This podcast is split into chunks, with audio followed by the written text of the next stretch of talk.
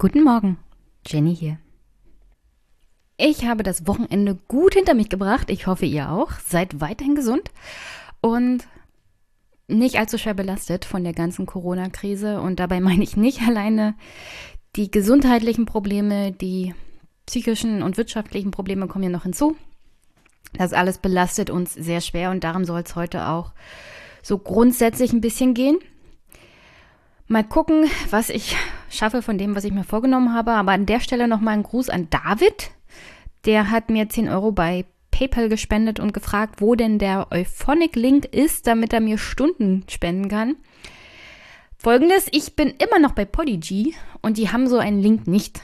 Leider Gottes ist auch die Möglichkeit, sich selber Stunden dazu zu kaufen, momentan nicht möglich, was es ein bisschen schwierig macht, am Wochenende den Podcast aufzunehmen und Stunden dazu zu kaufen, weil die freigeschaltet werden müssen auf Anfrage. Da muss ich mich mal an Podigy wenden. Grundsätzlich muss ich sagen, wird es wohl langsam Zeit, dass ich mir eine eigene Website mache, wo ich dann unbegrenzt Stunden zur Verfügung habe über Euphonic tatsächlich. Also der Monats, also dieses Monatsangebot von Podigy, das ich habe, ist einfach nicht mehr ausreichend. Und wenn ich nicht wenigstens Stunden dazu kaufen kann, alleine, sondern das freischalten lassen muss, ist das ein bisschen aufwendig, BodyG. Und das ist jetzt das erste Mal, dass ich da wirklich Kritik äußere. Also, ich weiß noch nicht. Es wird wohl Zeit für eine eigene Homepage mit eigenen Möglichkeiten, uneingeschränkt tatsächlich Podcast-Stunden zu haben so dass man das nur noch über Euphonic jagen kann. Dann gibt es auch einen Link, wo man die Stunden sozusagen mir spenden kann. Kein Problem, David. Aber im Moment ist das alles über Podigy und so nicht möglich. Aber ich habe mich trotzdem über die Spende gefreut und die fließen dann, falls mir Podigy das endlich freischaltet, auch in die Stunden heute ein. Mal gucken, ob ich sie freigeschaltet bekomme. Das werden wir dann Montag sehen, weil ich nehme hier am Wochenende immer noch auf und weiß noch nicht ganz genau, wie viel Zeit ich für Montag so beim Aufnehmen jetzt zur Verfügung habe. Aber auf alle Fälle danke erstmal David und du bist dann im nächsten Monat natürlich im Superpack dabei.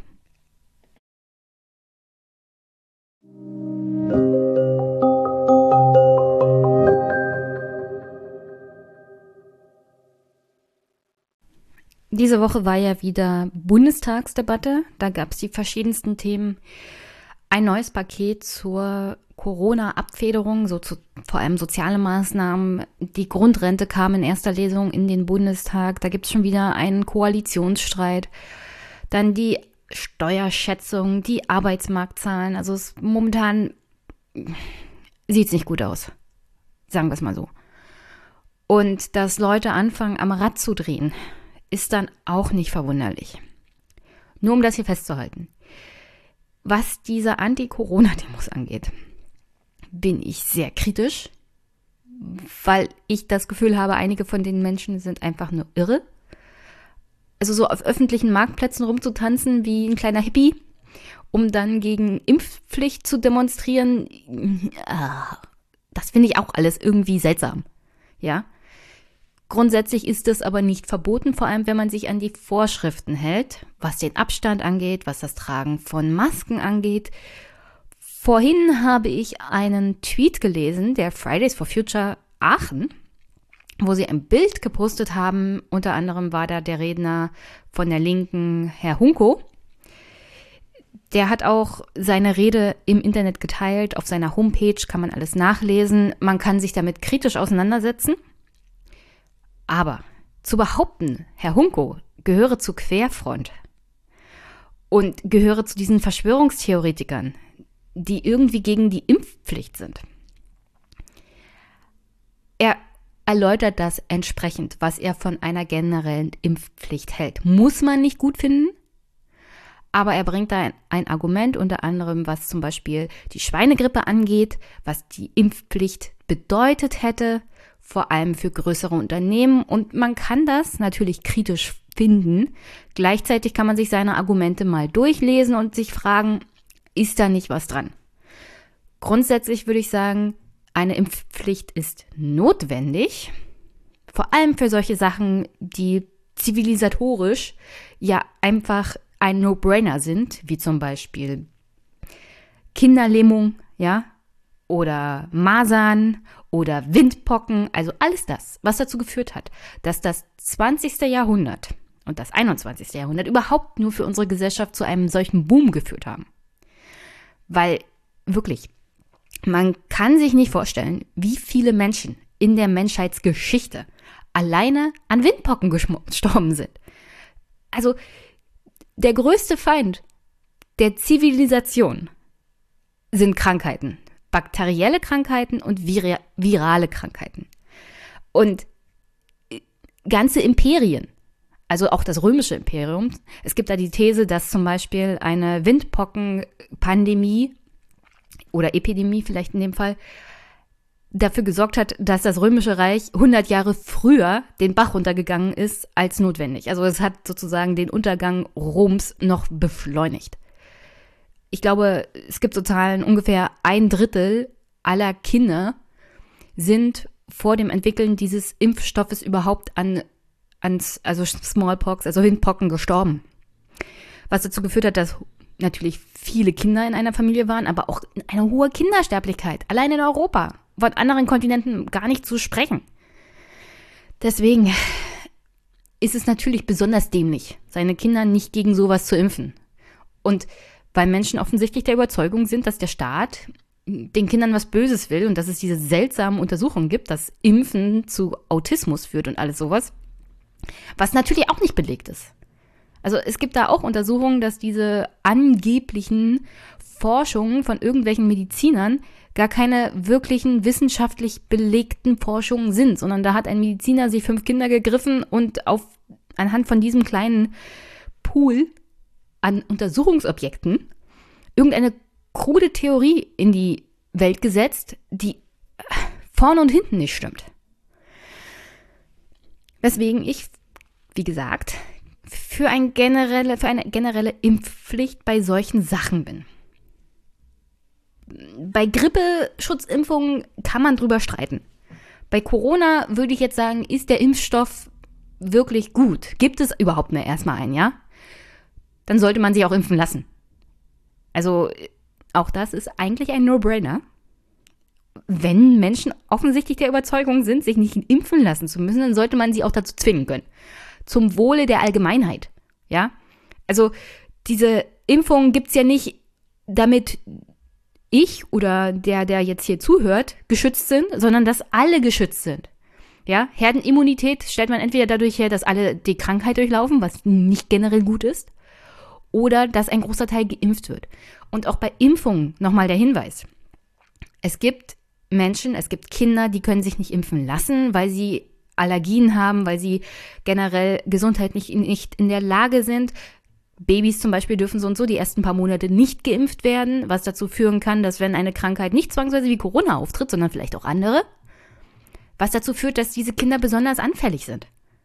Und will man das wirklich auf seinem Gewissen haben, dass man dazu also dass man dafür verantwortlich ist, weil man selber sich nicht impfen lassen möchte oder seine Familienmitglieder, weil man irgendeiner kruden Theorie anhängt, dass das schlecht für einen ist, was ich wie gesagt nicht verstehen kann, dass dafür andere Menschen, vor allem schwächere Menschen, sterben müssen. Und ich rede jetzt hier so allgemein nicht zwangsweise von Corona selber, sondern so generell. Und da möchte ich nochmal auf Herrn Hunkos Rede zurückkommen, Lest sie euch durch. Ich stelle sie einfach mal in die Show Notes. Er geht da spezifisch auf die Schweinepest ein, glaube ich. Schweinegrippe. Wo auch ein Impfstoff entwickelt wurde, der nicht zwangsweise wirklich geholfen hat, sondern hauptsächlich dazu geführt hat, dass größere Unternehmen tatsächlich Milliarden Gewinne gemacht hat, auf Kosten des Staates. Kann man hinterfragen, habe ich jetzt noch nicht groß nachgeprüft, aber ich glaube, da ist ein bisschen was dran. Und deswegen ist er nicht zwangsweise ein großer Impfgegner, ja? Und auch nicht Teil der Querfront. Und liebe Fridays for Future Aachen, wenn ihr schon ein Foto mit der Behauptung Querfront bei euch auf die Homepage oder auf, auf Twitter-Account stellt und behauptet, da sind Leute, die haben, halten keinen Abstand und die tragen keine Masken, dann sollte es auch ein Foto sein, wo die Menschen nicht Masken tragen und nicht Abstand halten. Denn genau das Gegenteil zeigt dieses Foto. Es gibt Menschen, die tragen Masken und offenkundig sind die Teilnehmer dieser Demonstration bzw. die Zuhörer von Herrn Hunkos Rede darauf bedacht, ein wenig, ein, einigermaßen Abstand zu halten.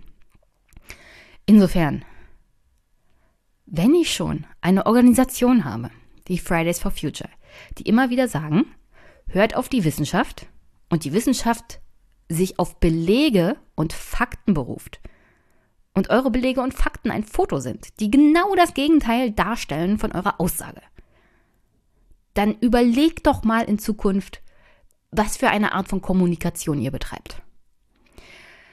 Denn man kann sehr viel an diesen seltsamen Demos rumkritisieren und man sollte es auch tun, weil sich da ein unglaubliches Ausmaß an Verschwörungstheoretikern und Rechten tummelt, die sich vermischt mit, sagen wir es mal, besorgten Bürgern. Aber man sollte sich auch Gedanken darüber machen, wem man alles in einen Topf wirft und was da überhaupt für Leute auch vor Ort sind. Denn klar, man kann sich darüber lustig machen, dass da besorgte Bürger sind, die offensichtlich der Meinung sind, dass Impfpflicht ein großer Verstoß gegen ihre Menschenrechte sind. Grundsätzlich kann man hier aber auch festhalten, laut der Bundesregierung wird es eh keine Impfpflicht geben. Was ich generell für falsch halte. Also solche habe ich ja erläutert. Grundsätzlichen Impfungen gegen Krankheiten, die in unserer Geschichte ganze Bevölkerung fast dahingerafft haben, ist vielleicht keine so schlechte Idee, ja? Und Aufklärung hilft in dem Fall offensichtlich bei einigen Eltern nicht mehr weiter. Dennoch, wir haben hier mit der Corona-Krise, und das war eigentlich von Anfang an klar, das war absehbar. Und ich möchte nochmal sagen, das ist jetzt hier alles keine Überraschung, was passiert. Wir haben es bei der Corona-Krise jetzt im zweiten Teil viel mehr mit einer Wirtschaftskrise zu tun, einer existenziellen Krise für ganze Branchen, für ganze Bevölkerungen im Teil unserer Gesellschaft, die bisher davon ausgegangen sind, dass der Job, den sie haben, dazu führt, dass sie in der Mitte der Gesellschaft verhaftet sind, dass sie zur Mittelschicht gehören, dass sie eine planbare Zukunft haben, dass sie für das Wohl und Wehe ihrer Familie selber sorgen können, dass sie die nächsten 30 Jahre abgesichert sind. Sie haben praktisch keinerlei größere Krise erwartet. Und selbst wenn es eine Krise zum Beispiel im künstlerischen Bereich gibt, könnte man das irgendwie abfedern. Mit einer Krise wie der Corona-Krise, die dazu führt, dass keinerlei öffentlicher Spaß mehr möglich ist. Also alles das, was mit zum Beispiel Veranstaltungen, Festivals, Messen, alles, was mit Partys zu tun hat, alle diese Leute fallen jetzt ins Bodenlose. Die sind sozusagen in einem riesigen schwarzen Loch, an dessen Ende es nichts gibt. Außer Stress, Streit, Konflikt innerhalb der eigenen Familie und ein Verlust an Selbstwertgefühl, weil das ist die Gesellschaft, in der wir leben. Sobald du deinen Job verlierst, sobald du deine Einnahmequelle verlierst, bist du nichts mehr wert. Dann kommt Arbeitslosengeld und danach Hartz IV. Und wer Hartz IVer ist, ist so und so ein Loser in dieser Gesellschaft. Wir haben uns doch niemals in dieser Gesellschaft mehr die Frage gestellt, wie es dazu kommt, dass Menschen in Hartz IV landen. Die sind einfach nur selber schuld. Ja? Es wird überhaupt nicht mehr gefragt, wie sind denn die Lebensumstände? Was ist denn passiert? Die Gesellschaft, in der wir leben, die Politik, die gemacht wird, gibt den Menschen, die in Hartz IV sind, das Gefühl, ihr seid selber daran schuld Hättet ihr hart genug gearbeitet, dann wäre das nicht passiert. Und da, ihr seid jetzt in Hartz IV, seid da selber schuld. Guckt mal, wie ihr da rauskommt. Und aus Hartz IV rauszukommen, wenn man da längerfristig drin ist, ist absolut unmöglich, um ehrlich zu sein. Ja? Also, man ist nicht sein Leben lang Hartz-IV-Empfänger, weil man das will. Oder weil man die zu schlechte Bildung hat. Es gibt auch Menschen mit sehr hoher Bildung, mit entsprechender auch beruflicher Erfahrung, die jahrzehntelang in Hartz IV sind, die auf soziale Maßnahmen angewiesen sind. Und das liegt hauptsächlich an dem Arbeitsmarkt, den wir haben, der dazu führt, dass wir, dass ein Drittel der Arbeitgeber in Deutschland praktisch Leiharbeitsfirmen sind. Und wenn man Leiharbeiter ist, wie soll man da nicht Aufstocker sein? Aber das, ich hoffe, dazu komme ich heute noch. Dazu habe ich nämlich ein paar Zahlen mitgebracht. Es gab eine Untersuchung bezüglich des Arbeitsmarkts in Deutschland und wie der momentan aufgestellt ist. An der Stelle jetzt erstmal, was diese Woche im Bundestag beschlossen wurde, nämlich das zweite Sozialschutzpaket. Das zweite. Wir hatten schon eins. Das hat sich hauptsächlich darum gekümmert, Milliarden Schulden aufzunehmen, unter anderem auch um die um den Unternehmen unter die Arme zu greifen und schnelle finanzielle Mittel zur Verfügung zu stellen. Vor allem Kurzarbeitergeld war in dem Paket auch drin. Jetzt kam ein zweites Paket. Und Dankeschön an die Tagesschau vom 14. Mai, die das mal richtig schön zusammenfasst, was in dem zweiten Paket so drin ist.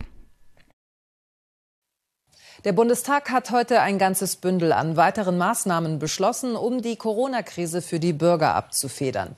Wer Kurzarbeiter oder Arbeitslosengeld bezieht, für den sieht ein neues Sozialpaket Verbesserungen vor. Verabschiedet wurden auch Erleichterungen für pflegende Angehörige und Bonuszahlungen für Pflegekräfte. Um das Virus weiter einzudämmen, sollen Meldepflichten und Tests deutlich ausgeweitet werden die Infektionsketten wirksam unterbrechen. Vor allem darum geht es im zweiten Gesetz zum Schutz der Bevölkerung. Die Gesundheitsämter sollen mit 50 Millionen Euro bei der Jagd auf das Virus unterstützt werden. Und das besagt Spahns Gesetz im Detail. Es soll mehr getestet werden, vor allem im Umfeld gefährdeter Personen. Auch ohne Symptome muss die Krankenkasse für den Test bezahlen. Die Meldepflichten werden erweitert, auch auf negative Testergebnisse. Und alten Pflegekräfte erhalten einen steuerfreien Bonus von bis zu 1000 Euro. Der Gesundheitsminister will, dass die Länder beim Bonus noch 500 Euro drauflegen. Die Linke, dass auch andere Pflegeberufe die Anerkennung erhalten. Der Tag zeigt auch, dass die Einigkeit der ersten Pandemiewochen vorbei ist. Die FDP stimmt gegen das Gesetz. Sie sieht zu weitreichende Verordnungsmöglichkeiten des Gesundheitsministers. Der Bund will hier erhebliche Kompetenzen für den Fall einer epidemischen Notlage sichern. Meine Damen und Herren, die Beteiligungs- und Kontrollrechte des Parlaments bleiben hier eindeutig auf der Strecke. Die pandemische Krise darf nicht zu einer Demokratiekrise werden. Die Grünen enthalten sich, die AfD geht in Totalopposition, stellt die Gefahr durch das Virus in Frage. Das Gesetz es suggeriert uns eine permanente Krise, die es gar nicht gibt und lässt uns auch in einem Krisenmodus verharren, meine Damen und Herren. Ein Virus bekämpfe man nicht, indem man es leugne, entgegnet der Gesundheitsminister. Er warnt vor der Spaltung der Gesellschaft, appelliert an das Wir-Gefühl. Und ich finde es sehr wichtig, dass wir diese Debatten auch die Kontroversen, so führen, dass wir dabei zusammenbleiben, dass wir den Ausgleich suchen. Mehr Ausgleich und mehr Entlastung soll auch das zweite Sozialschutzpaket liefern. So wird unter anderem das Kurzarbeitergeld erhöht. Ab dem vierten Monat auf 70 Prozent, mit Kindern auf 77 Prozent, ab dem siebten Monat auf 80 bzw. 87 Prozent des Nettolohns. Zudem ist ein Zuverdienst bis zum vollen Nettolohn möglich. Das ist wichtig, das ist notwendig. Und wenn es nicht reicht, dann machen wir irgendwann ein Sozialschutzpaket 3. Der Bundestag verabschiedet heute eine ganze Palette von Hilfsmaßnahmen. Es werden nicht die letzten sein. Der Beitrag, es werden nicht die letzten sein, klingt schon fast wie eine Drohung, aber leider Gottes ist da sehr, sehr viel dran. Und gut auch hier rauszuhören aus dem Beitrag, die AfD ist sozusagen schon in den Startlöchern, sich den ganzen Unmut der Corona-Demonstranten irgendwie einzuverleiben. Ihr wisst ja, die AfD ist immer mal wieder auf einer Suche, Protestwähler für sich zu gewinnen und Corona scheint jetzt die nächste Krise zu sein, in der sie gewinnen wollen. Seit neuestem haben sie sich ja auch dem einen oder anderen AfD-Extremisten entledigt. Unter anderem Herr Kalbitz ist jetzt aus der Partei ausgeschlossen worden. Mal sehen, was das so für Folgen hat. Ich hätte nicht gedacht, dass es jemals so weit kommt bin überrascht. Aber grundsätzlich kann man sagen, die AfD ist natürlich im Kern deswegen noch nicht in irgendeiner Art und Weise nicht mehr rechts oder radikal. Sie ist jetzt halt einen ihrer Extremisten losgeworden. Und ob das so bleibt, sei mal dahingestellt. Vielleicht kommt er ja zurück. Wir gucken mal, wo dieser Weg der AfD noch hinführt. Auf alle Fälle versuchen sie, die Corona-Demonstranten für sich zu gewinnen. Und um auf Herrn Spahn und das Wir-Gefühl und die Solidarität zu kommen, auch da kommen wir mal zurück zu dem Anfang der Corona-Krise. Da hieß es, wir müssen Solidarität zeigen und wir müssen alle zusammenhalten. Das mit dem Zusammenhalten ist, wie wir gerade aus dem Beitrag gehört haben, auf Regierungsebene vorbei und in der Gesellschaft so und so. Das war auch, wenn ich mir das ehrlich betrachte und wenn wir uns gegenüber ehrlich sind, nie wirklich da. Alleine, wenn wir solche Sachen wie Prämien für Verkäuferinnen und Verkäufer im Einzelhandel oder Pflegerinnen und Pfleger im Gesundheitssystem reden? Nun, es ist so gekommen, wie ich es erwartet habe und wie ich es gesagt habe. Die 1500 Euro steuerfreie Prämie, die wird es nicht geben. Es ist steuerfrei gestellt, aber dafür muss man erstmal eine Prämie kriegen. Und wer kriegt dann bitte schon eine Prämie? Soweit ich weiß, zahlt das Land Bayern an seine Pflegerinnen und Pfleger Geld. Im Einzelhandel haben die größeren Ketten ihren MitarbeiterInnen bis zu 250 Euro Einkaufsgutscheine versprochen. Die sind natürlich generell so und so steuerfrei. Aber mehr gibt's erstmal nicht. Weil wir müssen ja jetzt gucken, wo uns die Krise hinführt. Und diese Unternehmen wollen mal gucken, ob sie sich das überhaupt leisten können. Den Menschen, vor allem den Frauen, die in der Hochzeit der Krise tatsächlich alles am Laufen gehalten haben, die alles abgekriegt haben, ob sie sich leisten können, diesen Frauen irgendwas zurückzugeben. Kleiner Spoiler, nein, können sie sich nicht leisten. Die sind natürlich alle jetzt finanziell angegriffen wegen Wirtschaftskrise. Jetzt kommt die Rezession, da können wir uns nicht leisten, unseren Arbeiterinnen irgendwas zu geben. Und dann spielt es auch keine Rolle, ob Olaf Scholz mit einer großen politischen Aktion gesagt hat, also wir stellen bis zu 1500 Euro steuerfrei. Na, herzlichen Glückwunsch. Tolle Aktion, super PR, aber unterm Strich hat's nichts gebracht, weil Geld werden diese Frauen eh nicht sehen. Und an der Stelle verweise ich mal auf ein sehr, sehr gutes Interview, das Ann-Kathrin Büsker mit dem Soziologen Wilhelm Heidmeier geführt hat. Ist noch nicht so lange her. Und Herr Heidmeier hat darauf hingewiesen, dass in der Corona-Krise viel Gesellschaftsromantik existiert. Die Hoffnung, dass Solidarität zu weitreichenden Neuentwicklungen in der gesamten Gesellschaft führe, sei aber naiv und problematisch, sagte er im DLF. In einem kapitalistischen Staat sei das kaum möglich. Mit dem Blick auf die Gesellschaft sieht Heidmeier keine Hoffnung, dass sich nach Corona alles zum Positiven ändere. Zitat Das kann ich nicht erkennen, denn wir leben letztendlich in einem kapitalistischen Staat und da ist es ja so, dass der Finanzkapitalismus kein besonderes Interesse an gesellschaftlicher Integration hat, sondern da geht es um die Kriterien von Nützlichkeit, Verwertbarkeit Effizienz. Da müsse man aufpassen, dass das jetzt nicht auch auf Menschen zunehmend angewandt wird. Zitat Ende. Ich stelle euch das Interview in die Shownotes. Danke an, an Katrin Büsker. Wundervoller Beitrag zu dem Ganzen. Das war, wie gesagt, relativ weit am Anfang der ganzen Corona-Krise. Und Herr Heidmann mit seinem Pessimismus ist wahrscheinlich, hat wahrscheinlich recht gehabt. Und auch mein Pessimismus schlägt sich jetzt hier verbunden mit Zynismus komplett durch.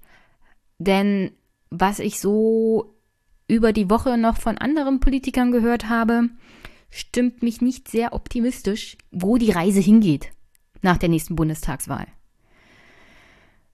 Eins kann ich jedenfalls sagen, mit Solidarität und Gemeinschaft und positiver Entwicklung, Progressivität, wird das alles nicht viel zu tun haben sondern da geht es wieder mal hardcore um das, wofür wir Deutschen besonders bekannt sind. Was kannst du leisten? Was bringst du auf den Tisch? Bist du überhaupt von Vorteil für diese kapitalistische Gesellschaft? Kannst du wirklich 180 Stunden die Woche arbeiten? Wenn nicht, wir haben gerade Wirtschaftskrise. Äh, geh zur Tafel. Das ist die Reaktion, die wir zu erwarten haben werden. Und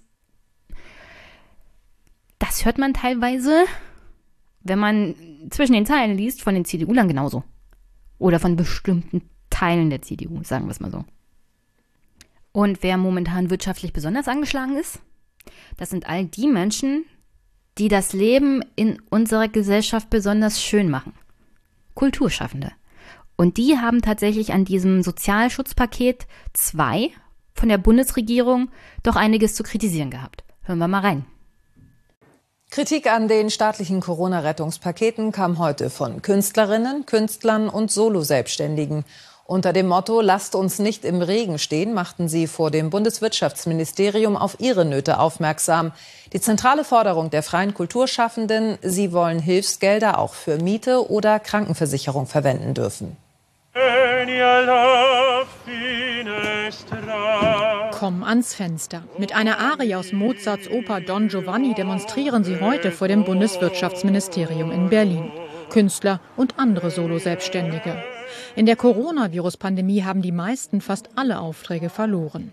Konzerte, Ausstellungen und Produktionen wurden abgesagt. Nun fehle ihnen das Geld für Miete, Krankenversicherung und Lebensmittel, erklären sie. Die Soforthilfe sei vor allem für Betriebskosten gedacht. Es wird gesagt, es gibt die Soforthilfe, aber die greift für uns nicht.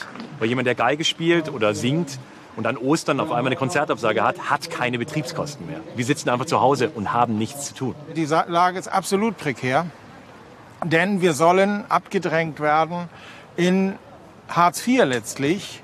Die Bundesregierung verweist auf Programme der Länder und das Sozialschutzpaket. Von dem hätten bereits tausende Dozenten und Kreative profitiert. Dieses Virus ist wie ein Angriff auch auf den Wesenskern der Kulturnation Deutschland. Und ähm, das sind nicht Einzelne, das ist umfassend ein großes Drama. Und deshalb versuchen wir noch mal wieder neu zu reagieren.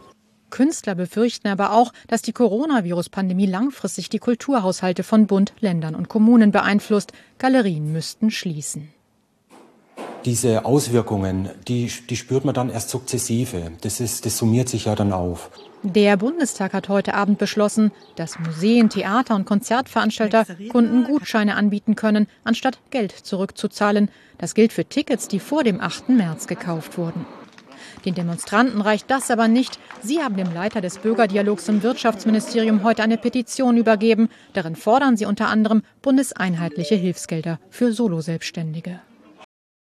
Ich glaube, wir sind uns alle einig, dass das vernünftige Forderungen sind, vor allem von den Kunst- und Kulturschaffenden. Und ja, das ist auch eine Corona-Demo im engeren Sinne, dass sie während Corona-Zeiten stattfindet und dass sie eine Forderung an die Politik stellt. Eine andere Form von Corona-Demos sehen wir momentan eher so im Bereich der Verschwörungstheoretiker. Und diese Demos werden natürlich viel mehr begleitet von Medien, als zum Beispiel solche Demos von den Kulturschaffenden für mehr Aufmerksamkeit für sich und vernünftigere Hilfen für diese Teile der Gesellschaft, die momentan unter Corona leiden, vor allem wirtschaftlich. Aber wie gesagt, die Verschwörungstheoretiker-Demos sind viel interessanter und schaffen vermutlich auch mehr Einschaltquote. Und deswegen müssen wir uns das viel, viel häufiger im Fernsehen angucken anstatt solch eine Demonstration von Solo-Selbstständigen, die in der Kultur tätig sind und denen gerade das ganze Leben den Bach runtergeht, die nicht mal mehr ihre Wohnung oder ihr Essen bezahlen können, weil das ist von den Hilfen des Staates überhaupt nicht abgedeckt, sondern nur der Teil, der die Betriebskosten sozusagen decken soll. Aber wenn du keine Veranstaltung mehr hast, haben sie ja gesagt, welchen Sinn macht das überhaupt, Betriebskosten zu beantragen, weil du hast ja gar keine. Was du hast, sind private Kosten. Und die Rücklagen, die sind selbst aufgebraucht, wenn du überhaupt welche hattest. Und an der Stelle spiele ich mal fünf Minuten aus dem letzten Aufwachen-Podcast ein, in der Thilo mal auf eine Demonstration in Bremen eingeht. Und danach kommt Stefan Schulz Erwiderung dazu und noch ein kleiner Beitrag von der Hans-Jessen-Show. Und jetzt musst du uns natürlich aufklären gleich, wer dieser Mann ist, der diese Demo angemeldet hat. Ich weiß, es ist scheiße, ich habe da auch keine Lust zu, aber wir müssen es machen, wir haben es zugesagt. Äh, auch ihr bitte entweder in die Autos rein oder äh, halt, halt, die Maske aufsetzen, das wäre ganz wichtig. Ja, super, danke. Kolja Beckmann ist Organisator des Autokorsos gegen die Corona-Maßnahmen. Dem Gastronom und Techno-DJ wäre es am liebsten, wenn so gut wie alle Beschränkungen aufgehoben würden. Ich bin lange hier in der sag ich mal, Kulturszene aktiv äh, gewesen. Das, das ist alles äh, kaputt. Viele Freunde von mir, Künstler, äh, DJs, die manche haben wirklich bis zum Jahresende ihre ganzen Jobs verloren. Ich habe natürlich auch viele Freunde, die verleihen zum Beispiel Anlagen. Die haben alle Auf, Aufträge verloren.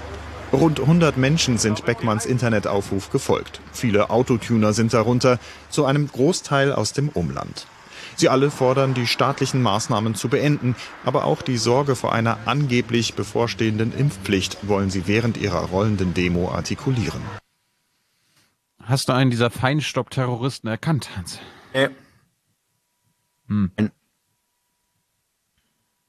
Also sie sind äh, persönlich betroffen durch die Einschränkung der Kulturszene und darum müssen alle Beschränkungen aufgehoben werden, anstatt Hilfen zu fordern. Ja, aber ich meine, die sind halt wirklich mega betroffen. Das ist so unglaublich einfach. Die haben null Einkommen mehr. Und auch perspektivisch nichts mehr, gar nichts. Das ganze Leben ausgeräumt. Also wirklich Biografie einfach geknickt. Ja, muss man mal ganz deutlich so sagen. Und in der Hinsicht, äh, ja, klar kann man jetzt sich über die lustig machen und so. Guck mal, die haben Impfgegner-Schild und so bei sich. Aber das ist, das sind so, das sind wirklich krasse, krasse Fälle mittlerweile. Also die, alles, was, sagen wir, mit der Club- und Veranstaltungsszene äh, zu tun hat, liegt im Moment zu 100 Prozent am Boden. Ja, das ist ein ganzer Freundeskreis. Der, der arbeitet da, ja, der kennt ja, nur Leute von da, das sind alle ja, jetzt betroffen. Das ist einfach, das ist wirklich mega, das ist einfach mal mega krass. Weil wir wissen auch, Klar kann man jetzt ein Restaurant wieder öffnen und sagen, nur die Hälfte der Kundschaft und so, aber einen vollen Club 2023 noch nicht. Also da ist eine hundertprozentige äh, Betroffenheit da. Äh, im, Im existenziellen Sinne, das ist so und kann man nicht, man nicht wegignorieren. Äh, es ist einfach so.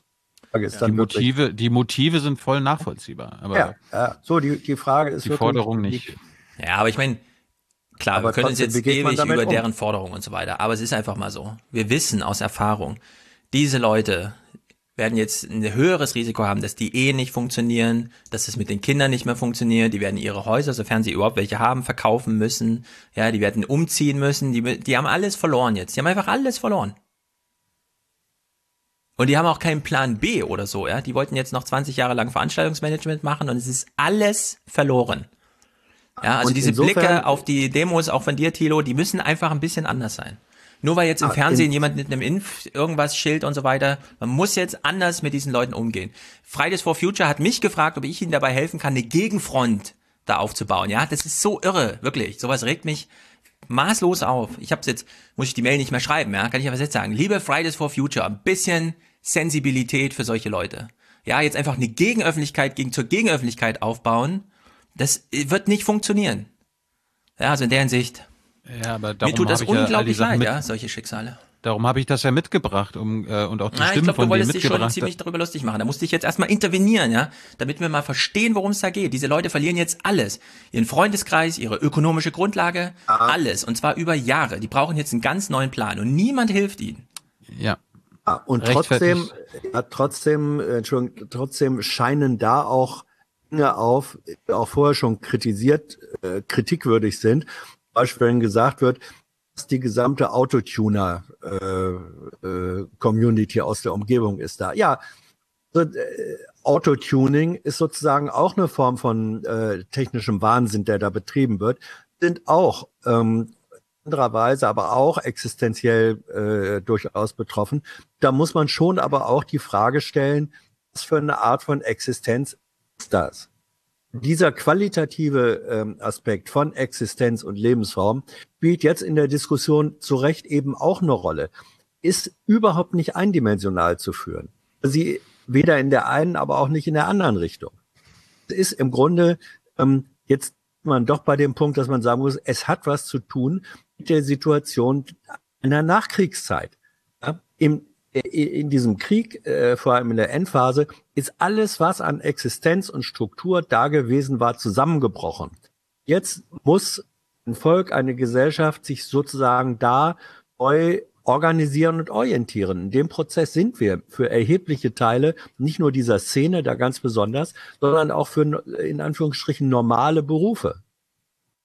Ich glaube, dieser Blickwinkel von Stefan ist nochmal ganz wichtig, dass man, wenn wir von Solidarität reden, und das haben wir ja von Anfang an eigentlich getan, dass man nicht vergisst, auch Empathie zu haben.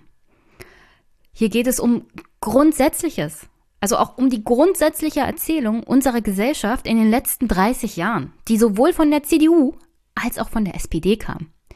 Und Menschen stehen jetzt vor der Frage, gebe ich dieses Weltbild, das mich und meine Identität und meine Existenz definiert auf, das da heißt, wir haben eine Leistungsgesellschaft und wenn du hart genug arbeitest, klappt das schon und ich falle jetzt ins Bodenlose, daran bin ich aber gar nicht schuld. Ich habe keinerlei Kontrolle über das, was gerade passiert. Irgendwer muss doch daran schuld sein. Ich bin es nicht. Und dann ist es unglaublich einfach, sich jemanden zu suchen, der schuld ist, in dem Fall der Verschwörungstheoretiker, offenbar Bill Gates, oder man sagt sich, also das mit dem Corona, das ist gar nicht so schlimm und das ist alles erfunden, weil das ist natürlich die einfache Antwort. Sonst müsste man sich wirklich grundsätzliche, schwere Fragen stellen. Wie zum Beispiel, diese Erzählung meiner Gesellschaft, in der ich lebe, über die ich mich definiere, ist die denn wahr? Und die Antwort ist leider nein, die ist nicht wahr. Aber das würde wirklich zu mehreren Folgefragen führen und zum Erschüttern der Identität sehr vieler und sehr großer Teile dieser Gesellschaft.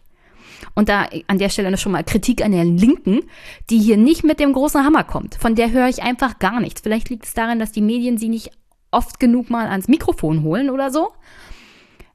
Aber das ist jetzt die Zeit eigentlich einer linken Partei und von der höre ich gar nichts. Hier müssen wirklich grundsätzliche kritische Fragen gestellt werden und mal auf den Tisch gehauen werden und da kommt einfach nichts.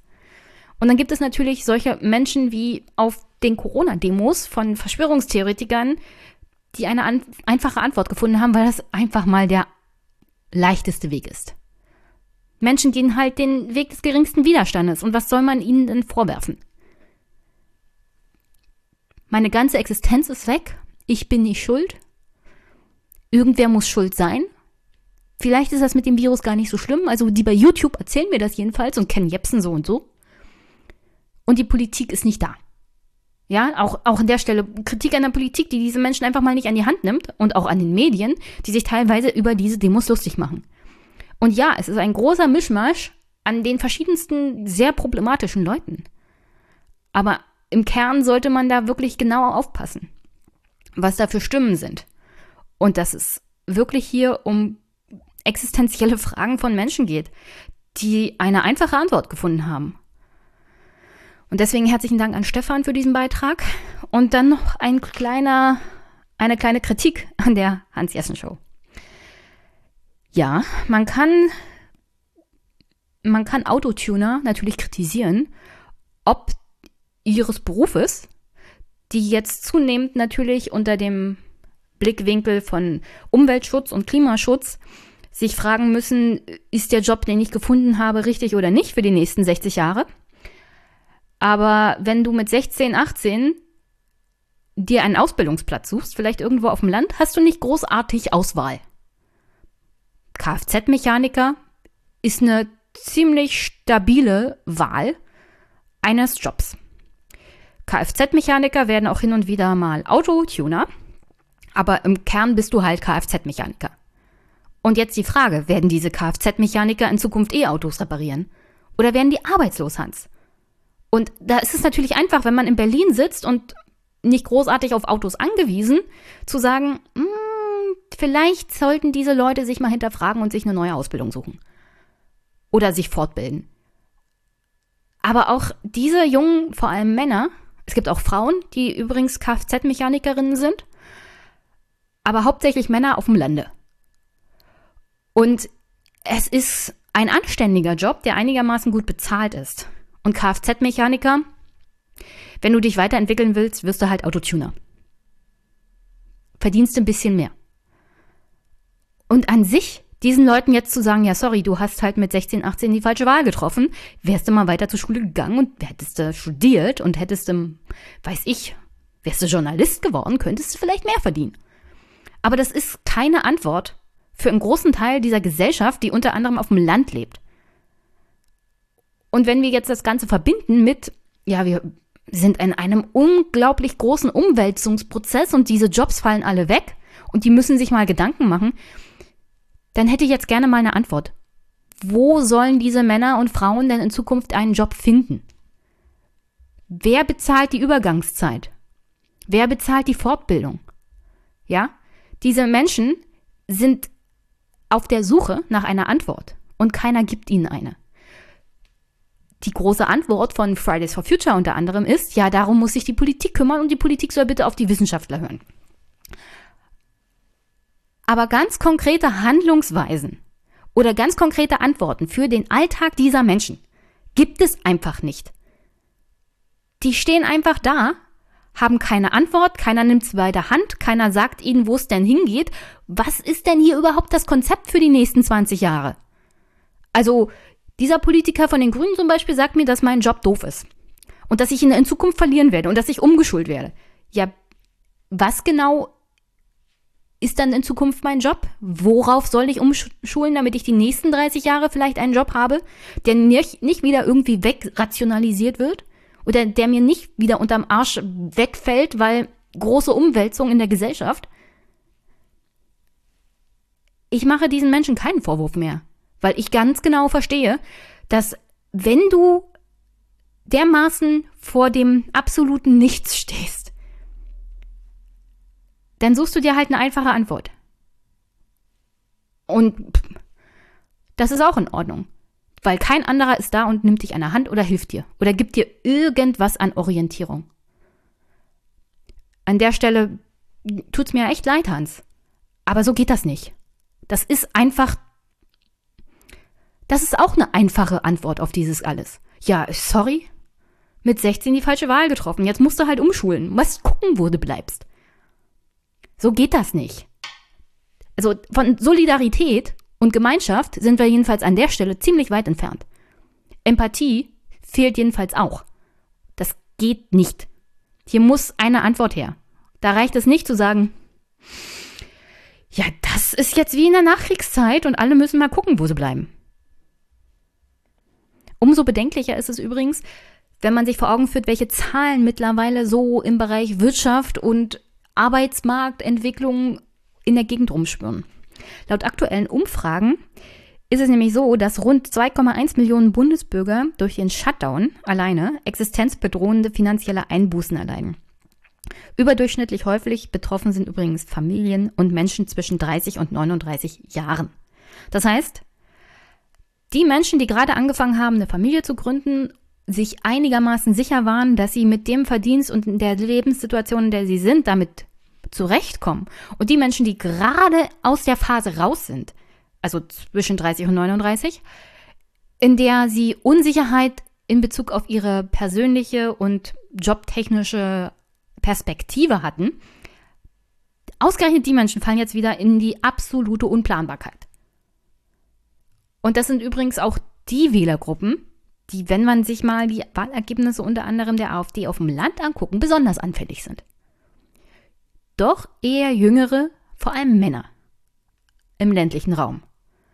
Und wo die jetzt landen, wahltechnisch, nach dieser ganzen Corona-Krise und der Wirtschaftskrise, die uns noch voll treffen wird, da sind wir noch am Anfang sozusagen, will ich gar nicht großartig abschätzen.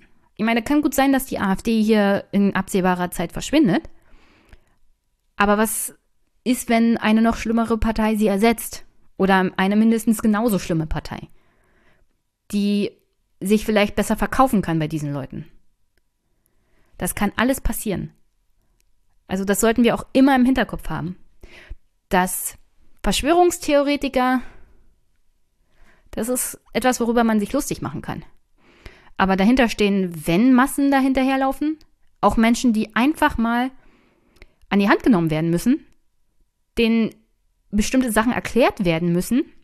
Und ich meine nicht von oben herab.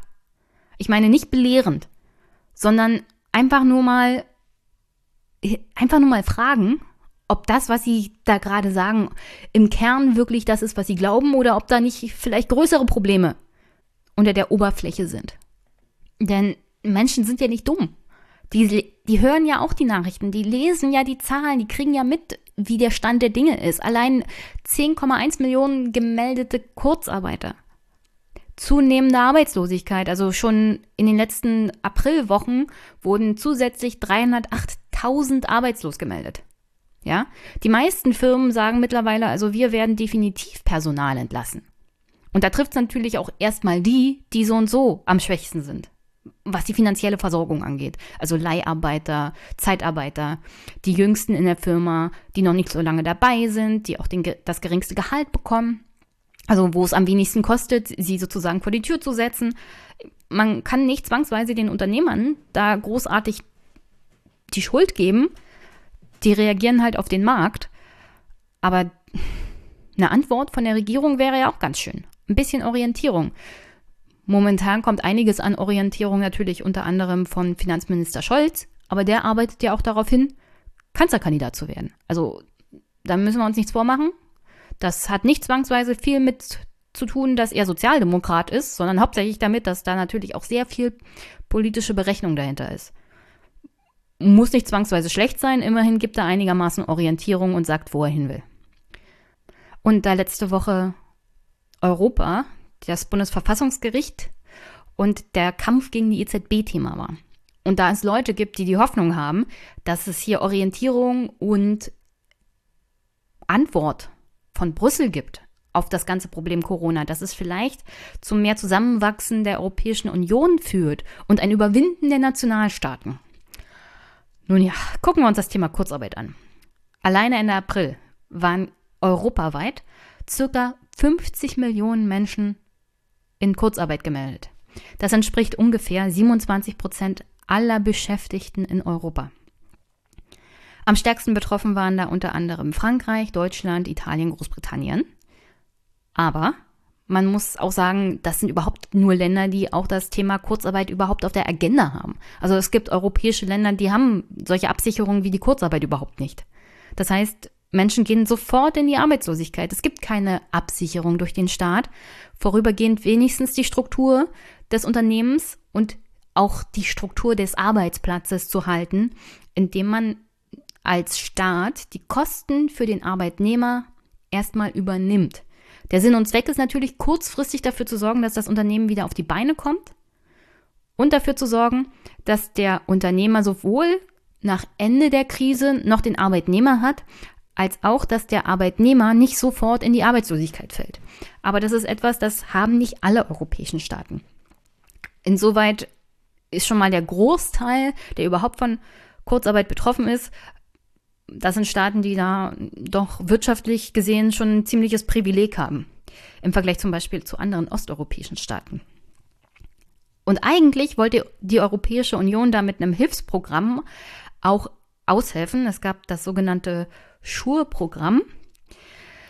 Das sollte dabei helfen, dass Kurzarbeitergeld in allen europäischen Ländern gesichert wird. Nur leider äh, lässt es ein bisschen auf sich warten. Denn eigentlich sollte es schon längst verabschiedet sein, dieses Showprogramm, aber bei den Beratungen im Ministerrat gibt es Probleme bei der Finanzierung. Oh Wunder und Wunder. Die EU-Kommission will sich für Schur verschulden, doch das passt natürlich nicht allen Mitgliedstaaten. Und wie man aus Brüssel hört, steht, wollt ihr mal raten, natürlich Deutschland auf der Bremse. Wenn der Streit nicht bald gelöst wird, könnte Schur erst im September starten, was natürlich für viele Staaten der Europäischen Union besonders kritisch ist. Ich will hier nicht so weit ausholen, aber dann kommt wieder der Vorwurf, naja, diese Staaten, die haben halt nicht gut gewirtschaftet, warum sollen wir ihnen Kurzarbeitergeld geben? Ladida-di-da. In Deutschland ist es natürlich möglich, weil wir ja so gut gewirtschaftet haben, dass wir unsere Kurzarbeiter länger bezahlen, ladida-di-da. Ich habe keinen Bock mehr auf diesen Bullshit, um ehrlich zu sein. Also entweder du machst auch auf sozialer Ebene in der EU was oder du lässt es gleich bleiben, ja? Weil in dem Fall muss ich auch mal dem Bundesverfassungsgericht recht geben. Es kann nicht sein, dass wir eine Europäische Union haben, die nur darauf bedacht ist, dass alle anderen Länder sparen, sparen, sparen und auf neoliberale Wirtschaftspolitik ausgelegt sind und gleichzeitig alles das, was einen Staat überhaupt nur lebenswert macht, was auch den Part des Sozialstaates betrifft, total ignorieren. Und und natürlich steht Deutschland auf der Bremse. Natürlich will da Deutschland wieder mal kein Geld geben. Natürlich soll sich die Europäische Union nicht verschulden, weil das natürlich komplett immer mal die Herangehensweise der Deutschen ist bei diesem Thema. Weil wir sind ja die Besten im Sparen und wenn die anderen Länder das nicht schaffen, dann sind sie auch wieder selber schuld. Also diese Erzählung, dass wenn du in ein Loch fällst und dann nicht selber wieder rauskommst, du selber schuld bist, betrifft Deutschland technisch einfach mal alle, die sozial abgehängt werden sollen oder abgehängt sind. Das betrifft sowohl deutsche Bürger als auch andere europäische Länder und deren Bevölkerung, einfach mal alle. An deinem Unglück bist du selber schuld. Das ist die Erzählung der deutschen Gesellschaft und der deutschen Politik. Und zwar schon seit Jahrzehnten. Und das ist einfach mal eine Lüge. Und dass sich diese Lüge auf alle politischen Ebenen durchgefressen hat. Sowohl kommunal als auf Landes-, Bundesebene bis hin zur europäischen Ebene. Zur Außenpolitik. Das ist einfach mal, das ist nur noch unerträglich ist das. Unerträglich. Wir haben doch eigentlich eine Gesellschaft, in der es nur darum geht, dass jeder eine Solo-Solidarität hat. Also sei mit dir selbst solidarisch, das reicht schon. Und wenn du es schaffst, toll, dann gehörst du zur Leistungsgesellschaft. Und wenn nicht, dann wolltest du es einfach nicht genug. Dann hast du nicht hart genug gearbeitet, du fauler Sack. Wärst du mal früher aufgestanden, hättest du mal härter gearbeitet. Ja? Und jeder, der zu schwach ist, es in dieser Gesellschaft zu schaffen, der hat es auch nicht verdient, dass man empathisch ist oder dass man solidarisch mit ihm ist. Und vor allem Frauen, alleinerziehende Frauen. Was schafft ihr euch überhaupt Kinder an? Diese Belastung für die Gesellschaft und den Geldbeutel. Ihr wollt auch noch, dass wir euch finanziell unterstützen? Was für ein Skandal. Ach Gott, das geht mir alles so auf den Sack, ja? Das wäre die Möglichkeit gewesen, jetzt auch mal grundsätzliche Fragen zu stellen. Aber natürlich werden die nicht gestellt. Natürlich heißt es am Anfang dieser Krise, oh toll, diese Solidarität, das schweißt jetzt die Gesellschaft zusammen und wir kommen voran. Realistisch gesehen spaltet sie es eher. Denn diese kurzfristige Bereitschaft, anderen zu helfen, die ist jetzt vorbei. Und langfristig geht natürlich die Schere zwischen Arm und Reich nach dieser Krise noch weiter auseinander. Was die Antwort unter anderem der Finanzpolitiker in der CDU auf diese ganze Krise angeht. Puh, dazu komme ich zum Ende, denn Ralf Brinkhaus hat diese Woche ein Interview gegeben. Und ich möchte gar nicht. Ach, ich spoilere jetzt mal nicht. Eins haben unter anderem auch Forscher der Universität Mannheim diese Woche untersucht, indem sie 3500 Menschen befragt haben, nämlich die Kluft in der Gesellschaft und wie weit sie auseinandergeht. Eins der Ergebnisse auf die Frage, wie sich das Leben dieser Befragten in der Pandemie verändert hat. Je niedriger der Schulabschluss, desto seltener können Angestellte ins Homeoffice wechseln. So haben zuletzt 40 Prozent der Deutschen mit einem hohen Schulabschluss von zu Hause gearbeitet, während das unter denjenigen mit einem niedrigen Schulabschluss gerade einmal 6 Prozent können. Also die Gesellschaft, die wir haben, in der natürlich auch der Geldbeutel und die Ausbildung der Eltern dafür sorgen, dass du selber einen höheren Schulabschluss hast und eine entsprechend höher gestellte Ausbildung beziehungsweise vielleicht sogar ein Studium. Das setzt sich übrigens auch während der Corona-Zeit fort.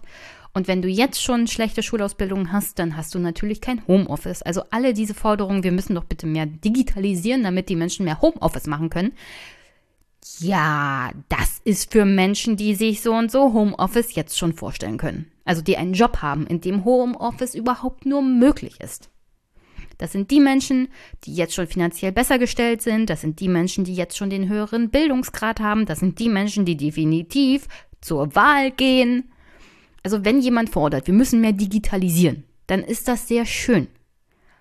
Vor allem, weil das natürlich auch wichtig ist für die Zukunft dieses Landes. Für diejenigen, die gerade sehr, sehr viel unter Pandemie leiden, unter anderem Frauen im Einzelhandel, die wird das nicht betreffen. Die werden weiterhin schlecht bezahlt werden, die werden weiterhin keinen Tarifvertrag haben, die werden weiterhin keine Sonderzahlungen bekommen wegen Pandemie.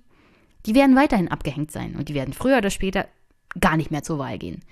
Was natürlich total fatal ist, weil Politiker dann noch weniger auf sie eingehen werden. Also diese Kluft in der Gesellschaft zwischen arm und reich, gut ausgebildet und nicht gut ausgebildet, also hängt ja zusammen, und politischer Beteiligung und Nichtbeteiligung, auch das gehängt mit den zwei anderen Kategorien zusammen. Das wird noch zunehmen, wird sich noch verschärfen. Und ja, Corona ist da ein Brennglas für, aber auch ein Brandbeschleuniger. Heißt übersetzt, die Corona-Krise hilft uns nicht, diese Probleme zu analysieren. Ja?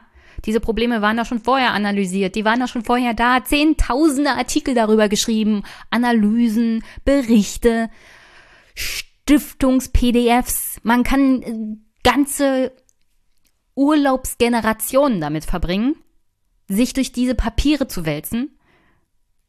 Und jetzt während der Corona-Krise wird dieser Stapel noch weiter zunehmen. Aber das Problem im Kern war doch schon vorher da.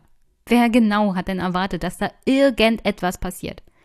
Wo genau ist mein Politiker oder meine Politikerin, die mir da jetzt mal einen konkreten Vorschlag macht?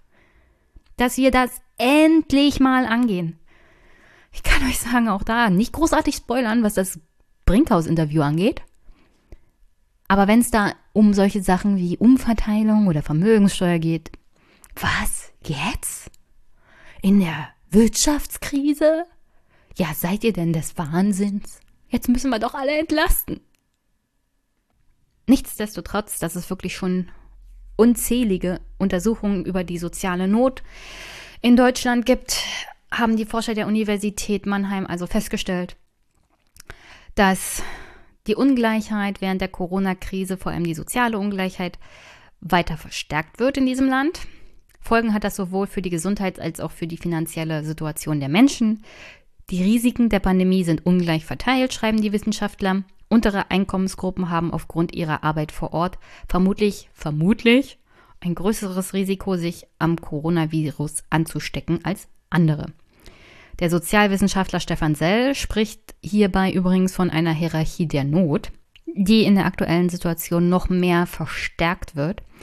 Gerade in den Branchen, die besonders von dem Shutdown betroffen sind, in denen gibt es besonders niedrige Löhne zum Beispiel Gastronomie oder Einzelhandel. Wer in diesen Bereichen arbeitet, hat häufig keine Rücklagen, verliert er den Job, wiegt das sehr schwer. Und nichts gegen Herrn Sell oder die Medien, die darüber schreiben, sehr schwer ist noch ziemlich nett ausgedrückt. Um das nochmal ein bisschen zu untermalen, es gibt Zahlen des Kieler Instituts für Weltwirtschaft für Schleswig-Holstein. Dort arbeiten 240.000 Menschen in Betrieben, die vom Shutdown betroffen sind. Also in ganz Schleswig-Holstein 240.000. 80.000 von diesen Menschen sind Geringverdiener. Dramatisch ist dabei die Lage vor allem für die Minijobber, also jene, die nur auf 450 Euro Basis arbeiten. Den Unternehmen können sie gar nicht erst in Kurzarbeit schicken, sodass nur die Kündigung bleibt. Gerade Geringverdiener droht deswegen der Stellenverlust und damit der Wegfall des Einkommens.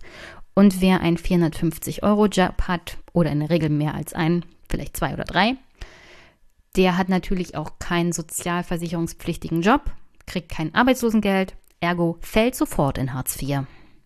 Und das läuft hier alles unter dem Motto Solidarität und Zusammenhalt und Gleichbehandlung. Nun ja, Gleichbehandlung gibt es offensichtlich nicht. Es gibt seit Anfang dieser Krise nicht entsprechende Solidarität. Wir haben seit Anfang dieser Krise nicht über die Kernprobleme gesprochen, die durch Corona nochmal verstärkt wurden, die schon von Anfang an da waren. Die Berichterstattung, Kritik hier an den öffentlich-rechtlichen, ging ja nur in die Richtung, bleibt zu Hause, haltet zusammen, wir kommen schon durch die Krise, wir müssen bloß Solidarität zeigen miteinander und ein bisschen klatschen für die, die jetzt gerade den Laden am Laufen halten, dann wird das schon alles. Und danach können wir mal reden. Wir hätten gleich darüber reden sollen. Wir hätten gleich kritische Berichterstattung zum Sozialen in dieser Gesellschaft reden müssen. Wie überhaupt unsere Gesellschaft aufgestellt ist. Das ist jetzt natürlich nicht mehr möglich, weil jetzt reden wir nur noch über die wirtschaftliche Rezession. Jetzt geht's nur noch darum, wie viel müssen wir jetzt sparen und vor allem im sozialen Bereich. Und wer kriegt überhaupt hier noch Geld? Und wer bezahlt das alles? Das sind die Fragen, die wir uns jetzt stellen, vor allem in den Medien auch. Hervorgebracht unter anderem von Politikern, die, denen das nicht so richtig gefällt, dass wir die schwarze Null aufgegeben haben. Aber nochmal zu den Unterschieden. Unterschiede gibt es übrigens auch bei der Kurzarbeit. Während Industriebetriebe nämlich das Kurzarbeitergeld freiwillig aufstocken, ist das vielen Dienstleistern nicht möglich. Sie sind schon froh, wenn sie überhaupt die Jobs halten können und dafür sorgen können, dass die Mitarbeiter, wenn sie zurückkommen, noch einen Job haben. Und auch hier natürlich sind die am meisten betroffen, die es schon am wenigsten haben. Lediglich bei 21 Prozent der Arbeitnehmer, die über ein Haushaltseinkommen von weniger als 1500 Euro netto im Monat verfügen, legt das Unternehmen derzeit noch etwas zum Kurzarbeitergeld obendrauf. Bei Personen, die über 4500 Euro netto verfügen, können, also jetzt schon, trifft das immerhin bei 39 Prozent zu. Heißt übersetzt, hast du jetzt einen Job, in dem du schon viel verdienst, bist du abgesicherter, als wenn du einen Job hast, in dem du wenig verdienst. Dein Job ist vermutlich auch sicherer als einer, wo du vielleicht als Kellner oder Koch arbeitest. Und auch hier trifft es natürlich die Branche von Discountern im Einzelhandel etc. sehr häufig, denn aus persönlicher Erfahrung weiß ich, da gibt es sehr viele MitarbeiterInnen, die natürlich auf 450 Euro Basis eingestellt sind. Das sind die ersten, die gehen dürfen. Und selbst wenn du Kurzarbeitergeld hast und keine Aufstockung bekommst, was wie gesagt momentan sehr viele betrifft, vor allem im unteren Lohnbereich, weil wir haben ja momentan über 10 Millionen Kurzarbeiter gemeldet und ein Großteil von ihnen bekommt keine Aufstockung, weswegen ja das neue Sozialschutzpapier der Bundesregierung gar nicht so schlecht ist. Das besagt, nach ein paar Monaten bekommst du mehr Kurzarbeitergeld als bisher, weil die Unternehmer aber jetzt schon nicht in der Lage sind, aufzustocken. Also wenn du sieben Monate, glaube ich, war es, Kurzarbeitergeld bekommen hast, bisher sind es 65 Prozent, danach kriegst du 70 Prozent und wenn du Familie hast, halt mehr. Aber die Zeit musst du auch erstmal überbrücken, weil wir haben jetzt Mai und das trifft, glaube ich, die meisten erst nach dem Sommer. Und für die Betroffenen hat das aber gravierende Folgen, dass es keine Aufstockung aktuell gibt und dass es nur 65 Prozent sind und dass die Unternehmer selber nicht aufstocken können und dass das, was, das, was die Bundesregierung verspricht, erst später greift. Denn maximal drei Monate können sie das finanziell durchhalten, sagen 40 Prozent derjenigen, die in Kurzarbeitergeld sind und keine Aufstockung bekommen. Und bestimmte gesellschaftliche Gruppen sind vor der Auswirkung der Krise schlechter geschützt als andere, meint Bettina Kohlrausch, Direktorin des Wirtschafts- und Sozialwissenschaftlichen Instituts der Hans-Böckler-Stiftung. Sie glaubt, dass das negative Auswirkungen auf den sozialen Zusammenhalt der Gesellschaft haben wird. Ach nee. Das ist jetzt nichts gegen die Hans-Böckler-Stiftung.